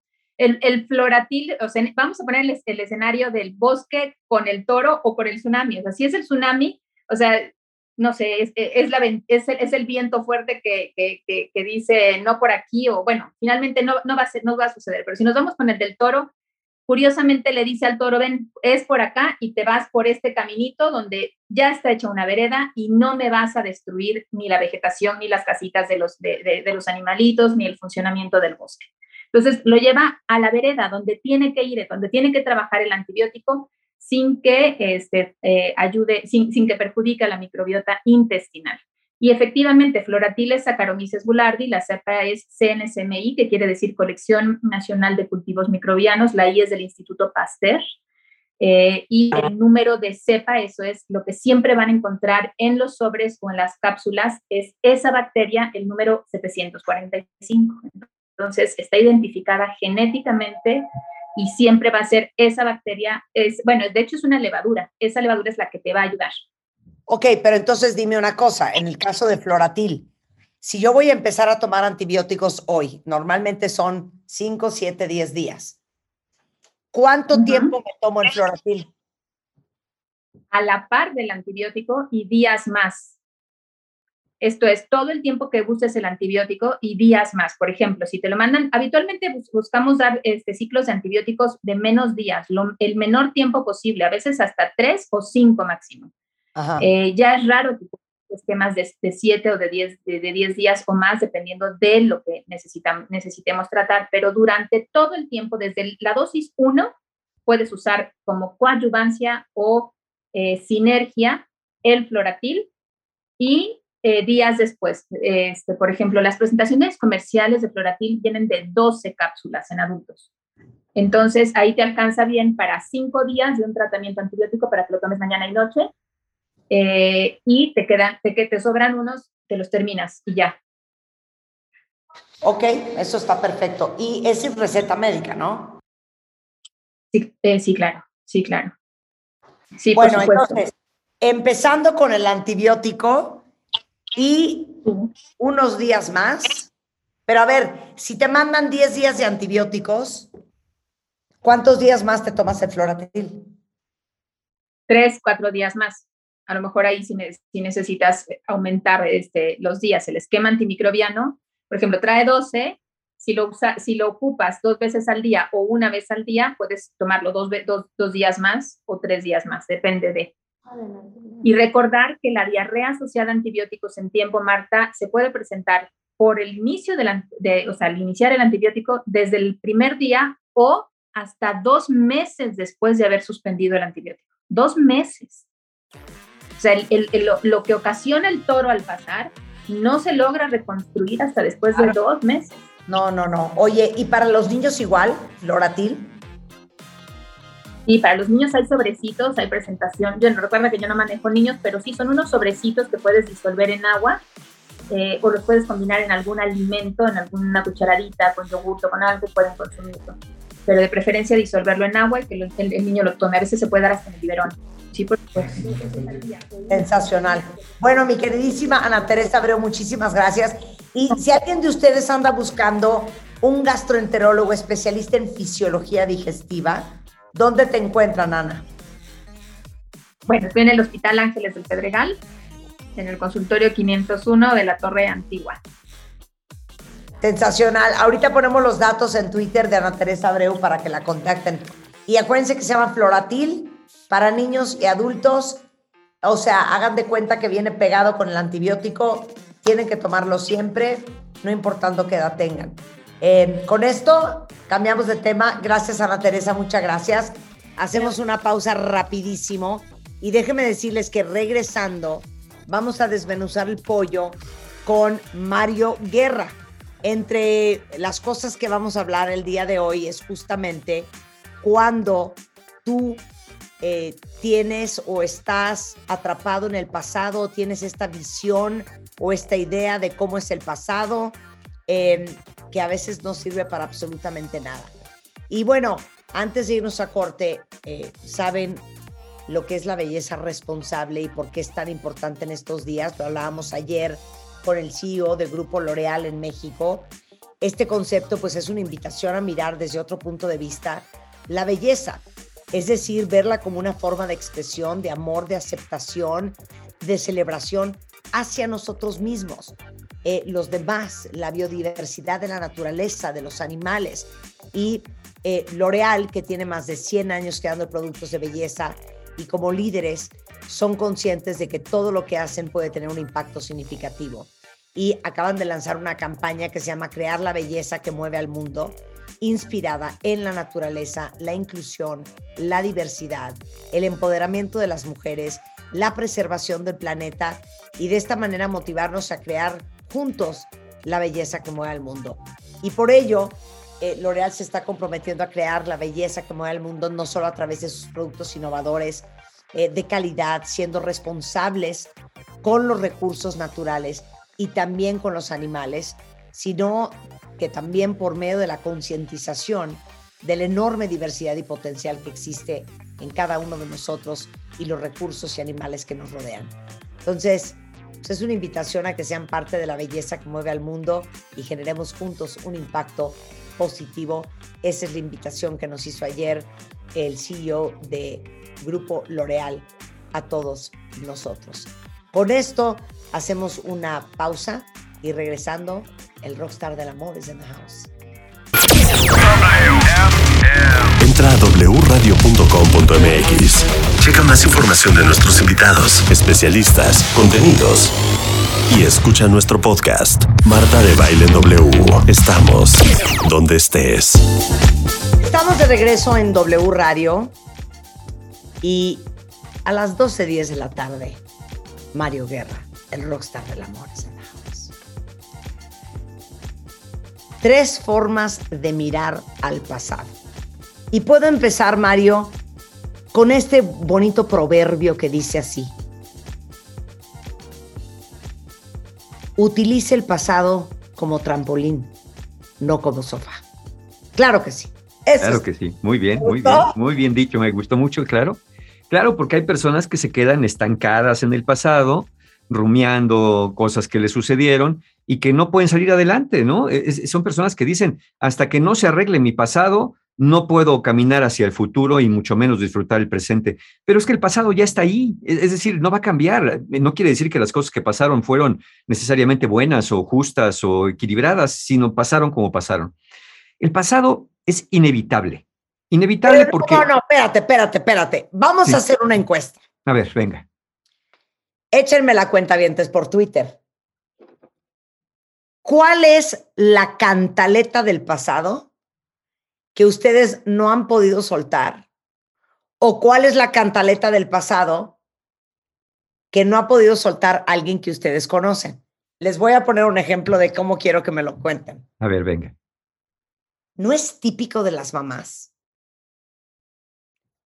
Oye, ma, este, no, lo que pasa es que yo sí me acuerdo que cuando yo tenía 18 a- eh, 8 años, en Navidad, mi papá llegó con una visita. Ah, no me hables de tu padre, ese hombre que nos abandonó y que no sirve para nada y que por su culpa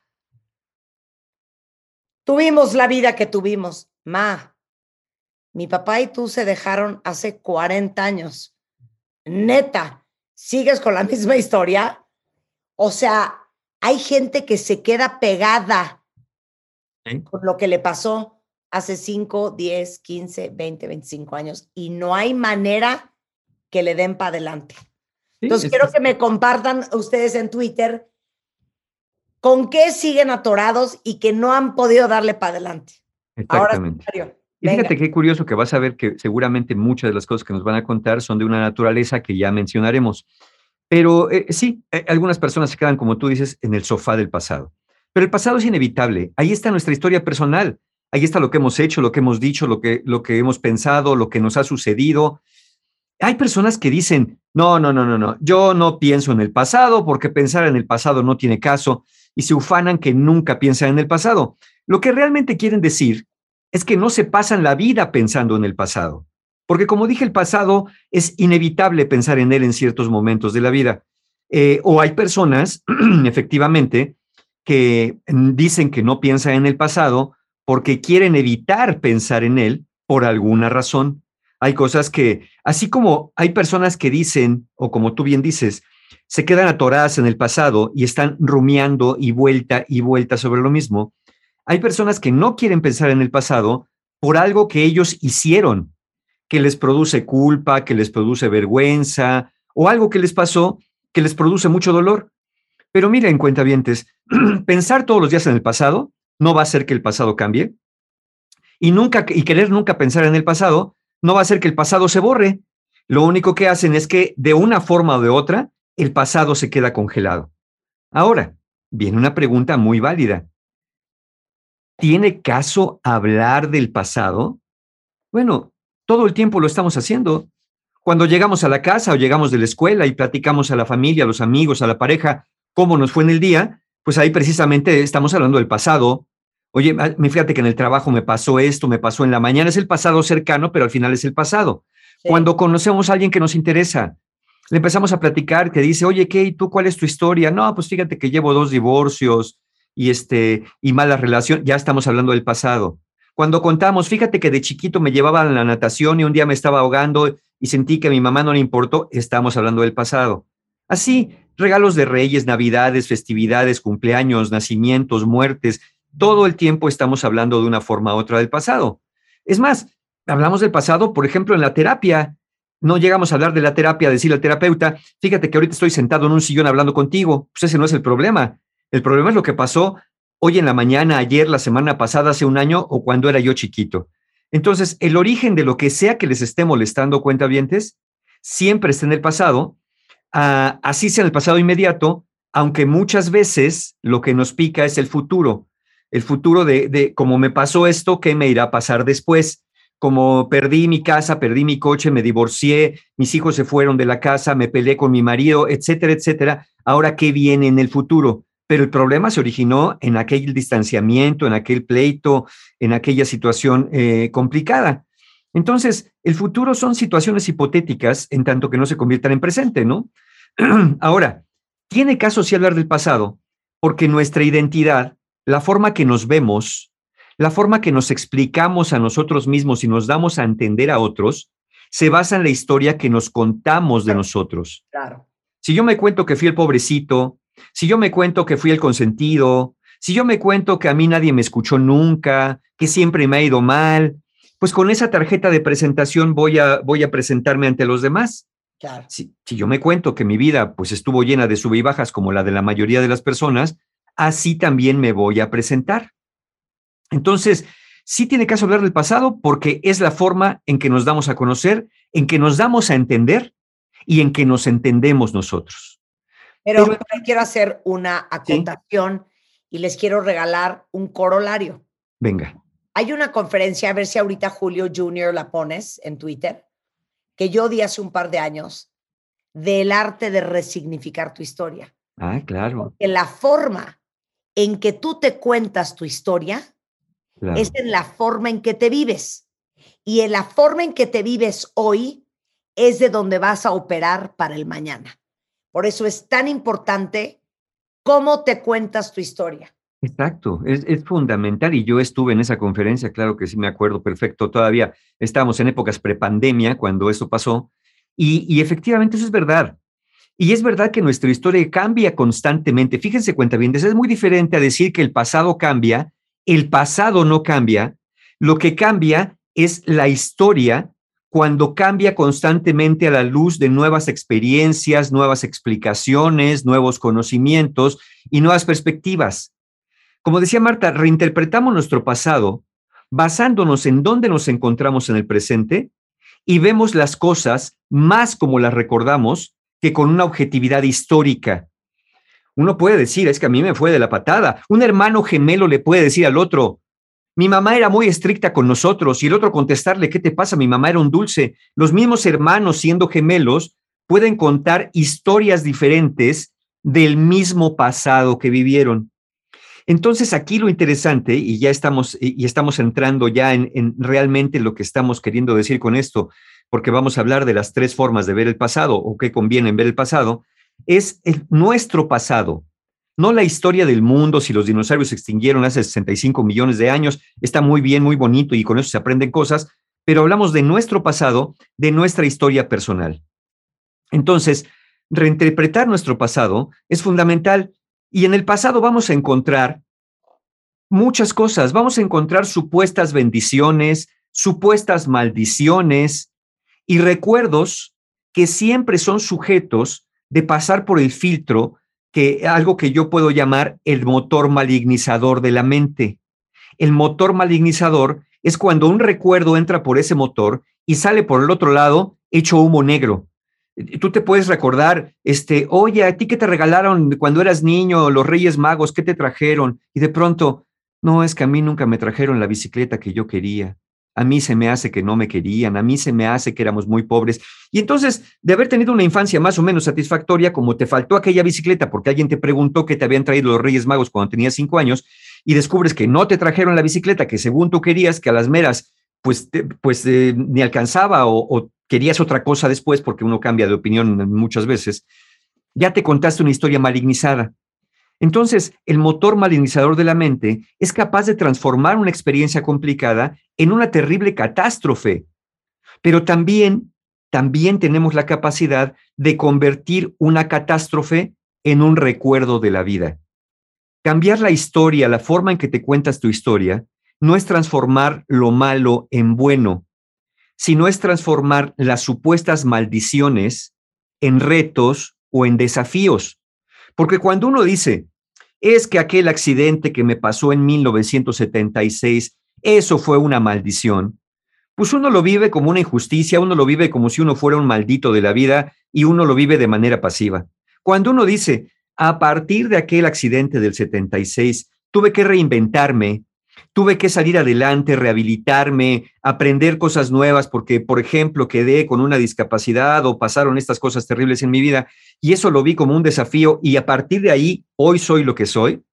Es, es el mismo pasado, el mismo supuesto accidente, pero otra forma diferente de contar tu historia. Claro, y mira, aquí dice eh, una cuenta viente. mi ex, ex, nunca superó que yo tuve parejas antes que él. Y yo no supero que mi ex, cuando terminamos, se acostó con una amiga. Bueno, Pues eh, sí, sí, por- porque o no, y porque, oye, horrenda la historia. La Sí, segunda sí, parte, sí. la primera te vale. sí, Pero tú te puedes quedar traumada de que tu ex, cuando cortaste, se fue con tu amiga y es un gran acto de deslealtad de tu amiga, porque los exes de tus amigas son plantas off limits. claro. O debería de ser así. qué suertuda soy Sí, que no acabé con un fulano que, que, que es capaz de hacer eso. O sea, qué increíble cómo me quiere la vida y cómo me protege que me quitó este cuate de encima. Porque esto te pudo haber pasado, casada y con hijos. sí, totalmente. Bueno, entonces, buena suerte o mala suerte, solo Dios lo sabe. Exacto. Es la forma de contarnos. Y miren, vamos a ver ahorita, y estoy seguro, cuentavientes, que van a encontrar aquí, se van a ver reflejados en algunos de estos cinco puntos que voy a mencionar, que es cómo una persona se puede quedar atascada en el pasado. Cuando alguien vive añorando o lamentándose de lo pasado, de alguna manera se está estancando en un pensamiento repetitivo, en los famosos porqués. ¿Por qué me puso el cuerno con mi mejor amiga? En lugar de plantearte y de veras era mi mejor amiga en realidad, en el fondo, eh, después de esto. Entonces, esto sucede de varias maneras. Quedarnos atascados en el pasado puede suceder por estar insistiendo en que las cosas tendrían que haber sido diferentes. Bueno, eso es imposible. Por, eh, eh, porque las cosas fueron como fueron. Ya, como dije, el pasado no va a cambiar y las cosas no van a ser diferentes. Por horribles que hayan sido, por injustas que te hayan parecido, por malignas que hayan resultado, querer que las cosas hubieran sido diferentes es garantía de quedarte atascado en el pasado, como esperando que el pasado cambie para poder seguir adelante. Es imposible. Lo que sí está a tu alcance o podría estar a tu alcance es revisar la forma en que te cuentas ese pasado, en esto que decía Marta, en esta desgracia, ¿cómo es posible que mi ex se fue con mi mejor amiga? O decir, oye, mira, qué, qué bueno que fue a tiempo el asunto, porque así pude ver de qué manera es esta persona y a mí no me viene bien esa persona. No es que esa persona sea maligna por sí misma, a ti no te vienen bien ese tipo de actitudes. Esto también pasa cuando vives en el arrepentimiento de algo que hiciste, pero que ya no puedes regresar para cambiar. No, sí, a lo mejor engañaste a alguien, a lo mejor le mentiste, a lo mejor le hiciste algo que lo lastimó. Eso eh, es inevitable en la vida a veces hacer cosas que lastiman a una personas queridas. Eso no lo puedes cambiar, pero lo que sí puedes hacer son dos cosas. Uno, evitar en el futuro repetir con otra persona o con la misma la misma conducta. Y siempre puedes volver, si es posible, a pedir perdón a aquella persona que lastimaste si es que aplica el asunto. Entonces, primera razón por la que te quedas atascado es estar deseando que las cosas no hubieran pasado como pasaron, pero Claro. eso no se puede cambiar. Por supuesto. Segunda posibilidad. ¿Cuántos de ustedes, cuentamientos, no están atorados diciendo que es que no puedo seguir adelante porque no tuve un cierre? Nunca hubo un cierre. No hubo una explicación, nunca me despedí, nunca me dijo nada. Entonces, hay personas que están esperando que alguien regrese a reconocer una falta, a pedir perdón o a pagar explicar, a explicar la conducta. A explicar la conducta, ¿no? De, que de por sí es bastante este, extraña, pero, pero a explicar la conducta o a que les restituya algo que es imposible restituir. Hay quien está buscando entender lo pasado desde una mirada enojada y hay quien lo busca desde una mirada lógica. Desde un, las cosas deberían o no deberían haber sido de tal o cual manera. Bueno, e- este, este, este buscar esta necesidad de cierre no es tan genuina, cuentavientes. No todas las personas necesitan un cierre para seguir adelante. Hay personas que dicen, mira, no entiendo por qué pasó lo que pasó, no entiendo por qué aquella persona actuó como actuó, no lo entiendo, pero lo que sí sé es que yo quiero seguir adelante. Y que la próxima vez que me toque con una persona así, voy a tener precaución, identificar rápidamente las conductas que pueden ser dañinas y poner distancia antes de que sea demasiado tarde.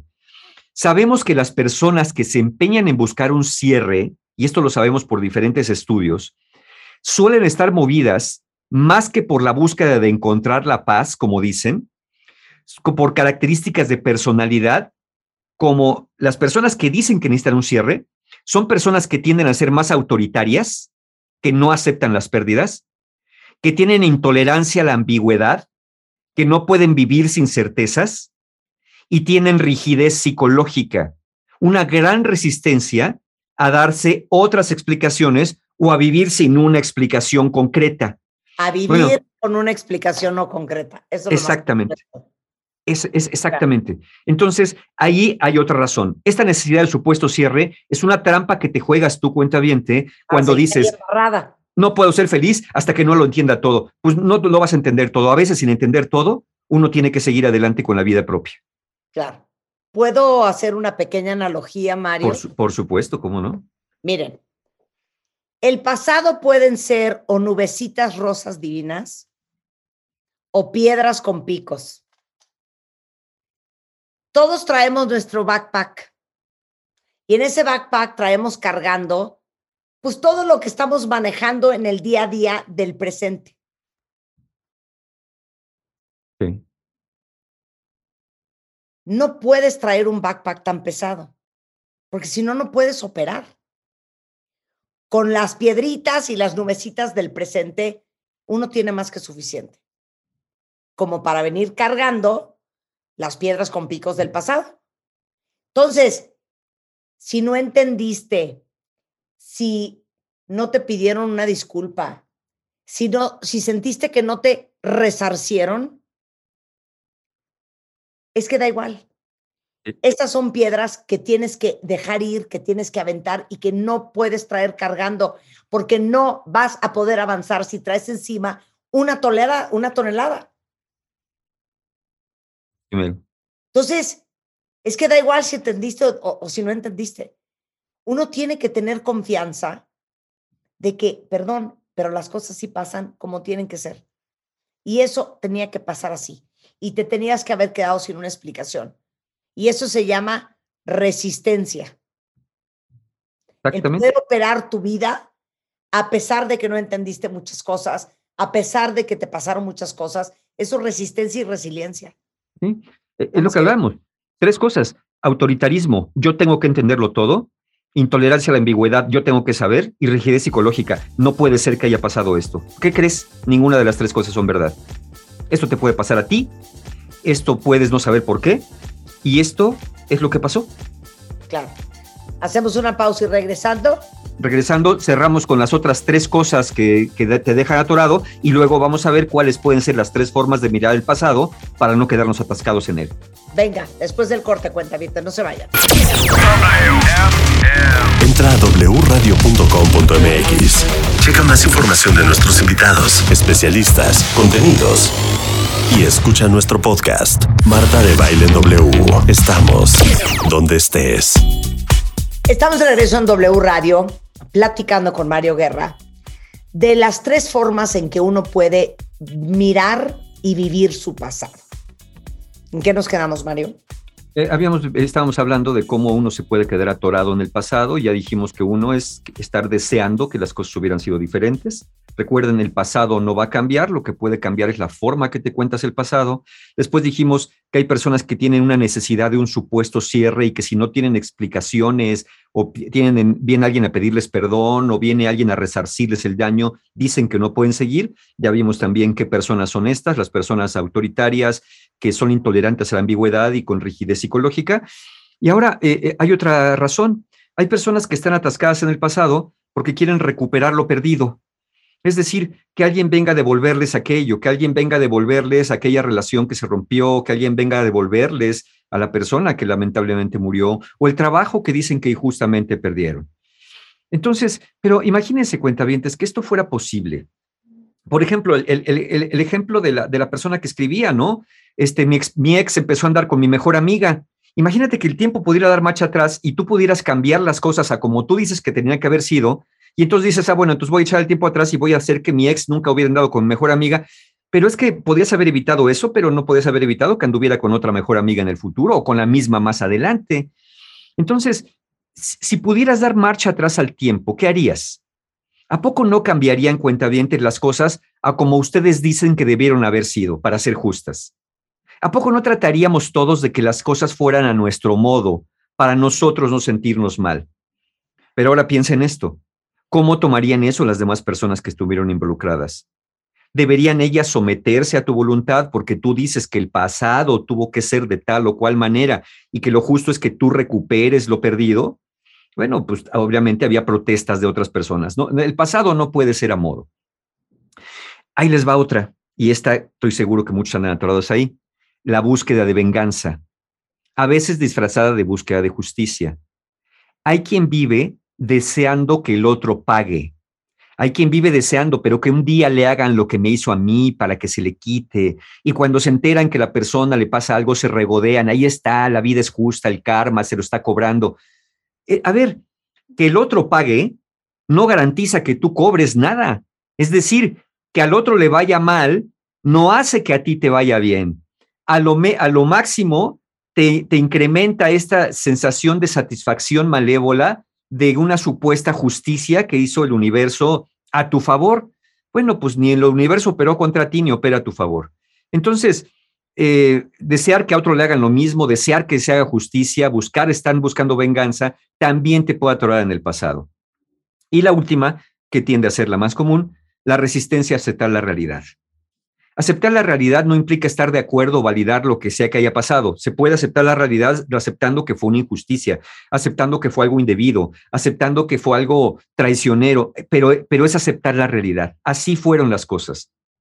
Aceptar, como dije, no consiste en transformar lo malo en bueno, sino aceptar las cosas como fueron en vez de vivir deseando que hubieran sido de otra manera. Entonces, estas cosas, querer cambiar el pasado, la necesidad de un supuesto cierre, el recuperar lo perdido, la búsqueda de venganza y la resistencia a aceptar la realidad, son los elementos más comunes que nos atoran en el pasado. Ahora bien, ¿de qué forma podríamos mirar al pasado? Bueno, la realidad es que consciente y voluntariamente, nadie quiere estar mirando al pasado. salvo que sea con la intención de recordar algo agradable o sanar una vieja herida. El pasado no necesita que lo vayamos a buscar. El pasado viene a visitarnos de vez en cuando y quizá cuando lo hace convenga mirarlo de una de estas tres formas que les vamos a sugerir. Cada uno decida. Una primera forma de ver el pasado, para agradecer. Cuando agradeces, te concentras en mirar lo bueno que has tenido. Por ejemplo, como las partes buenas de una relación. Hasta podrías agradecer, mira qué bueno que me topé con esta persona para, para aprender algo y cuidarme la próxima vez cuando venga otra mi vida. Agradecer no borra lo desagradable que te ha pasado, solamente te hace llevar la mirada hacia un momento de tu vida más útil y te puede llevar a pensar cómo generar más cosas buenas en el futuro porque reconoces que las has tenido. Agradecer de manera sistemática, no solamente dar las gracias porque me pasaste la sal o me ayudaste con una cosa del trabajo. Agradecer cosas y situaciones que damos por hecho que debieron estar allí. Sí, no tuve la bicicleta que quería, pero sí me traían cosas los Reyes Magos. Pero sí tenía unos padres, pero sí tenía unos hermanos, pero sí tenía algo que comer en la mesa, sí tenía salud, aquí estoy. Entonces, voltear al pasado para agradecer por una familia, por un amigo, por un consejo, hasta por una crisis que afrontaste como reto y te movió a buscar ser mejor, eso se puede agradecer. Ahora recuerda esto, el que seas una persona enfocada en la gratitud no te resta la facultad de poner límites en el presente si alguien te está lastimando activamente. Es decir, oye, sí, te agradezco mucho lo que has hecho por mí, pero ahorita ya estás abusando, ¿no? No, no por esa aparente gratitud, ahora tienes que dejar que los demás pasen encima de ti. Pero, pero podemos voltear. Entonces pienso que esa es una manera de voltear al pasado para buscar cosas para agradecer. Porque miren, cuenta bien, seguramente los que ya respondieron por el Twitter, como les pidió Marta, seguramente están diciendo que las cosas que los tienen alterados son puras cosas que seguramente no agradecen. ¿Quién va a decir, ay, fíjate que no puedo avanzar en mi pasado porque mi pasado fue tan bueno que me quiero quedar ahí para revivirlo siempre? Generalmente es una queja, una, una perrada que les hicieron, algo que metieron la pata, una tragedia, una muerte, un despido injustificado. Son las cosas que nos tienen atorados en la vida. Por eso, como les digo, el pasado viene solito. ¿Por qué no buscamos nosotros las cosas que sí podemos agradecer en ese pasado que se nos presenta como recordatorio de lo que no fue bueno, nosotros para hacer una forma de compensación? Entonces, primera forma, para agradecer. Segunda forma, para comprender o aprender. Comprender no se trata de que lo que pasó encaje en tu mundo de supuestos preconcebidos. Es decir, comprender no, no implica que digas, ah, bueno, como pasó así, ya lo entiendo, entonces está bien. No. Comprender es estar abierto a entender los hechos desde una perspectiva distinta a la tuya. Por ejemplo, como, como que si tus padres te dejaron, a lo mejor no fue por desamor o por desprecio, sino porque no consideraron todas las implicaciones futuras de dejarte en manos de otra persona aunado a sus propias limitaciones personales. Aprender desde otra mirada los errores cometidos, de los límites que no pusiste, de las reacciones que te permitiste, de las cosas que no paraste. Esto con la intención de no seguir lastimando, de no volver a lastimar o de no volver a permitir ser lastimados. Entonces, voltear a ver el pasado, primero para agradecer, después para aprender. Aprender y darnos nuevas explicaciones de los mismos hechos que ocurrieron. Esa es la segunda manera sugerida. Y la tercera, si vas a mirar al pasado, que sea para agradecer, para aprender o para perdonar. Este es el paso más complicado para muchos cuentavientes, porque se requiere un poquito de las dos cosas anteriores. Se quiere un poquito, se requiere un poquito de gratitud, se requiere un poquito de aprendizaje y entonces una gran fortaleza en el presente para declarar que a pesar de las cosas horribles que te pudieron haber hecho, a pesar de las cosas espantosas que te pudieron haber pasado, tú decides seguir adelante con tu propia vida, a pesar de lo ocurrido, no porque no importe, porque importa, sino precisamente porque importando, esa es la verdadera demostración de la fortaleza, se es capaz de seguir y dejar atrás los deseos de venganza, de explicaciones y de supuesta justicia que dices que estás buscando. Entonces, repito, si vas a mirar al pasado propositivamente, que sea para agradecer, para aprender o para perdonar. Si no vas a voltear al pasado para ninguna de esas tres cosas, mira, mejor mira para adelante. Mejor mira para adelante para evitar que esas cosas te vuelvan a pasar. Y alguien me dirá, bueno, Mario, ¿qué? ¿Y si alguien me lastimó, entonces que se salga con la suya? A ver, ¿cuál es la suya, según tú? ¿Cuál es la suya? Con ese pensamiento de que el otro se sale con la suya, implícitamente estás asumiendo que la persona que te lastimó lo hizo con la intención de lastimarte. Y la realidad es que no pocas veces nos duele mucho lo que nos hizo alguien que nos amó, a quien amamos profundamente y que evidentemente nos lastimó como resultado de, de su incompetencia. Es poco probable toparte en la vida cotidiana con personas que deseen hacerte el mal, que lo planeen, que lo hagan, que lo disfruten y que nunca se arrepientan de haberlo hecho. En general te topas con personas incompetentes, incapaces, inconscientes, limitadas, que cometen errores a costa tuya, pero difícilmente es alguien que nació para hacerte la vida imposible. Muy generalmente la intención no es lastimar. Muy frecuentemente el hacerlo resultado, como dije, de incompetencia o limitaciones personales, de ambos, por cierto, de muchas formas, ¿eh? Tú porque a veces permitiste o no te diste cuenta. Entonces, no, no es que el otro salga con la suya, es que tú te quieres salir con la tuya porque te quieres salir de allí, de ese estancamiento del pasado donde estás atorado, atorada eternamente en la búsqueda de quién sabe qué cosa, en la búsqueda de que tu orgullo lastimado venga a ser sanado por quien lo lastimó. A lo mejor quien lo lastimó no tiene interés, no tiene conciencia o no tiene dimensión de la manera que tu orgullo quedó lastimado. Y a, a las meras, ¿para qué quieres que se vuelva a acercar si ya lo lastimó? Capaz que vas, lo buscas y te lo lastima peor. Entonces, a lo mejor, lo mejor a veces es tomar distancia. Y si ustedes me dijeran, bueno, Mario, ¿qué? Y si, ok, y si no quiero perdonar, ¿qué? Estás en tu derecho. La cuestión es que muy probablemente no es que no quieras perdonar. Lo más probable es que no sepas cómo perdonar o que no te sientas con la fortaleza necesaria para perdonar. Por ejemplo, hay quien siente que si perdona, se muestra como tonto, débil, permisivo o se expone a que se lo vuelvan a hacer. No, puedes perdonar y poner límites. Puedes perdonar y decir, te perdono, pero no quiero tener nada que ver contigo. Entonces, no se requiere de la participación del otro para perdonar, a menos que se busque la reconciliación, eso sí, pero si no es lo que se desea, se puede perdonar sin la participación del otro y sin volver a tener una relación con el otro. Perdonar es poder declarar, me la debes, pero yo decido que no me la pagues, porque no necesito cobrar nada más, porque mi capital emocional es muy abundante y no estoy dispuesto a pasar mi vida queriendo cobrar algo que hoy, hoy no me va a hacer mejor persona. Y voy a agregar Venga, un bonito refrán. venga de ahí. Te juro que te veo y me brotan los refranes. Échale, está muy bueno eso. Este ya se los he dicho, pero es muy sintomático de lo que estamos hablando ahorita. Acuérdense que la vida no te da la gente que quieres ni la gente que necesitas. Te da aquellas personas que están en tu vida para ayudarte, para apoyarte, para dejarte, para maltratarte y para convertirte en la persona que tú tienes que ser. Entonces, todo lo que hemos vivido en el pasado, por más duro que haya sido, esos son los regalos de la vida que nos ayudan.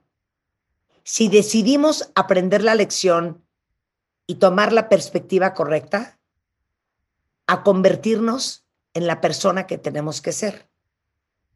Porque lo triste, y creo que todos conocemos a alguien así, son esas personas que han tenido experiencias de vida muy fuertes y que con ellas no hicieron y no aprendieron absolutamente nada. Claro. ¿no? Eh, Claro, y siguen repitiendo y repitiendo y repitiendo.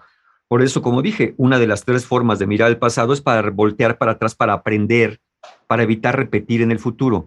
¿Cuántas personas cuentavientes, cuando alguien los lastimó o les hizo algo, y luego se enteran que esa persona le está yendo bien de la manera que sea en la vida, no tienen el deseo o no hacen lo que tengan que hacer para que al otro le vaya mal? Porque dicen, es que no es justo, si me lastimó, no es justo que le vaya bien.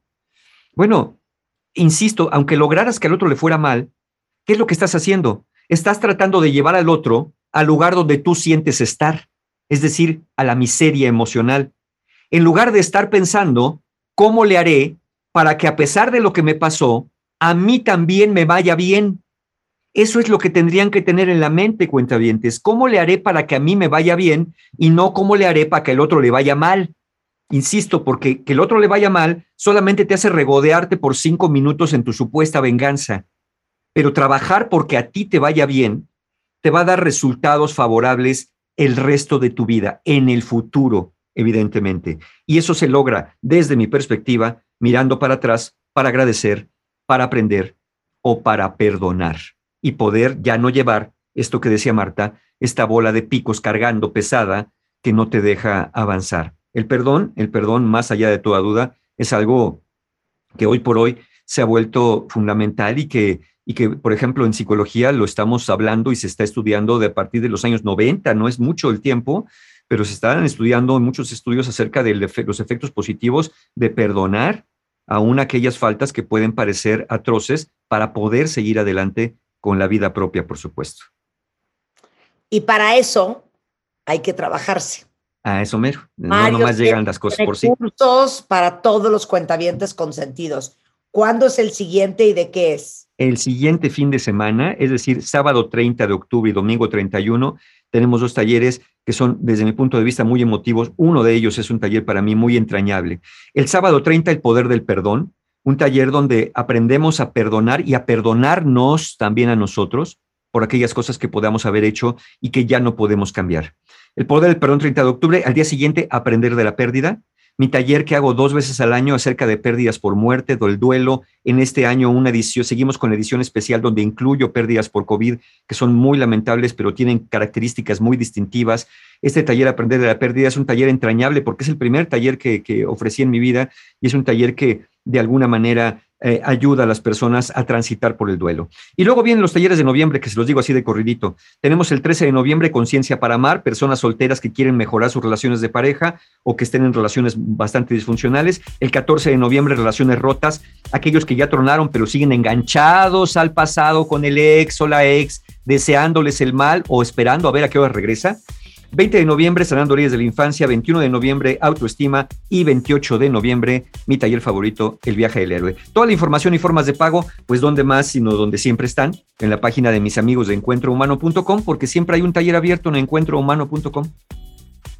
Te queremos, Mario, te queremos. Muchísimas gracias. Muchas gracias igualmente, nos vemos la Con próxima esto semana. nos vamos, cuentavientes. Tenemos una felicidad. Mañana vamos a transmitir el programa desde Guadalajara, Guadalajara. Así es que ahí nos vemos por ahí, cuentavientes. Un beso, quédense en W, mucho más el resto de la tarde. ¿Quieres tu ID de cuenta viente? Consíguelo en martadebaile.com y sé parte de nuestra comunidad de cuentavientes. Consíguelo en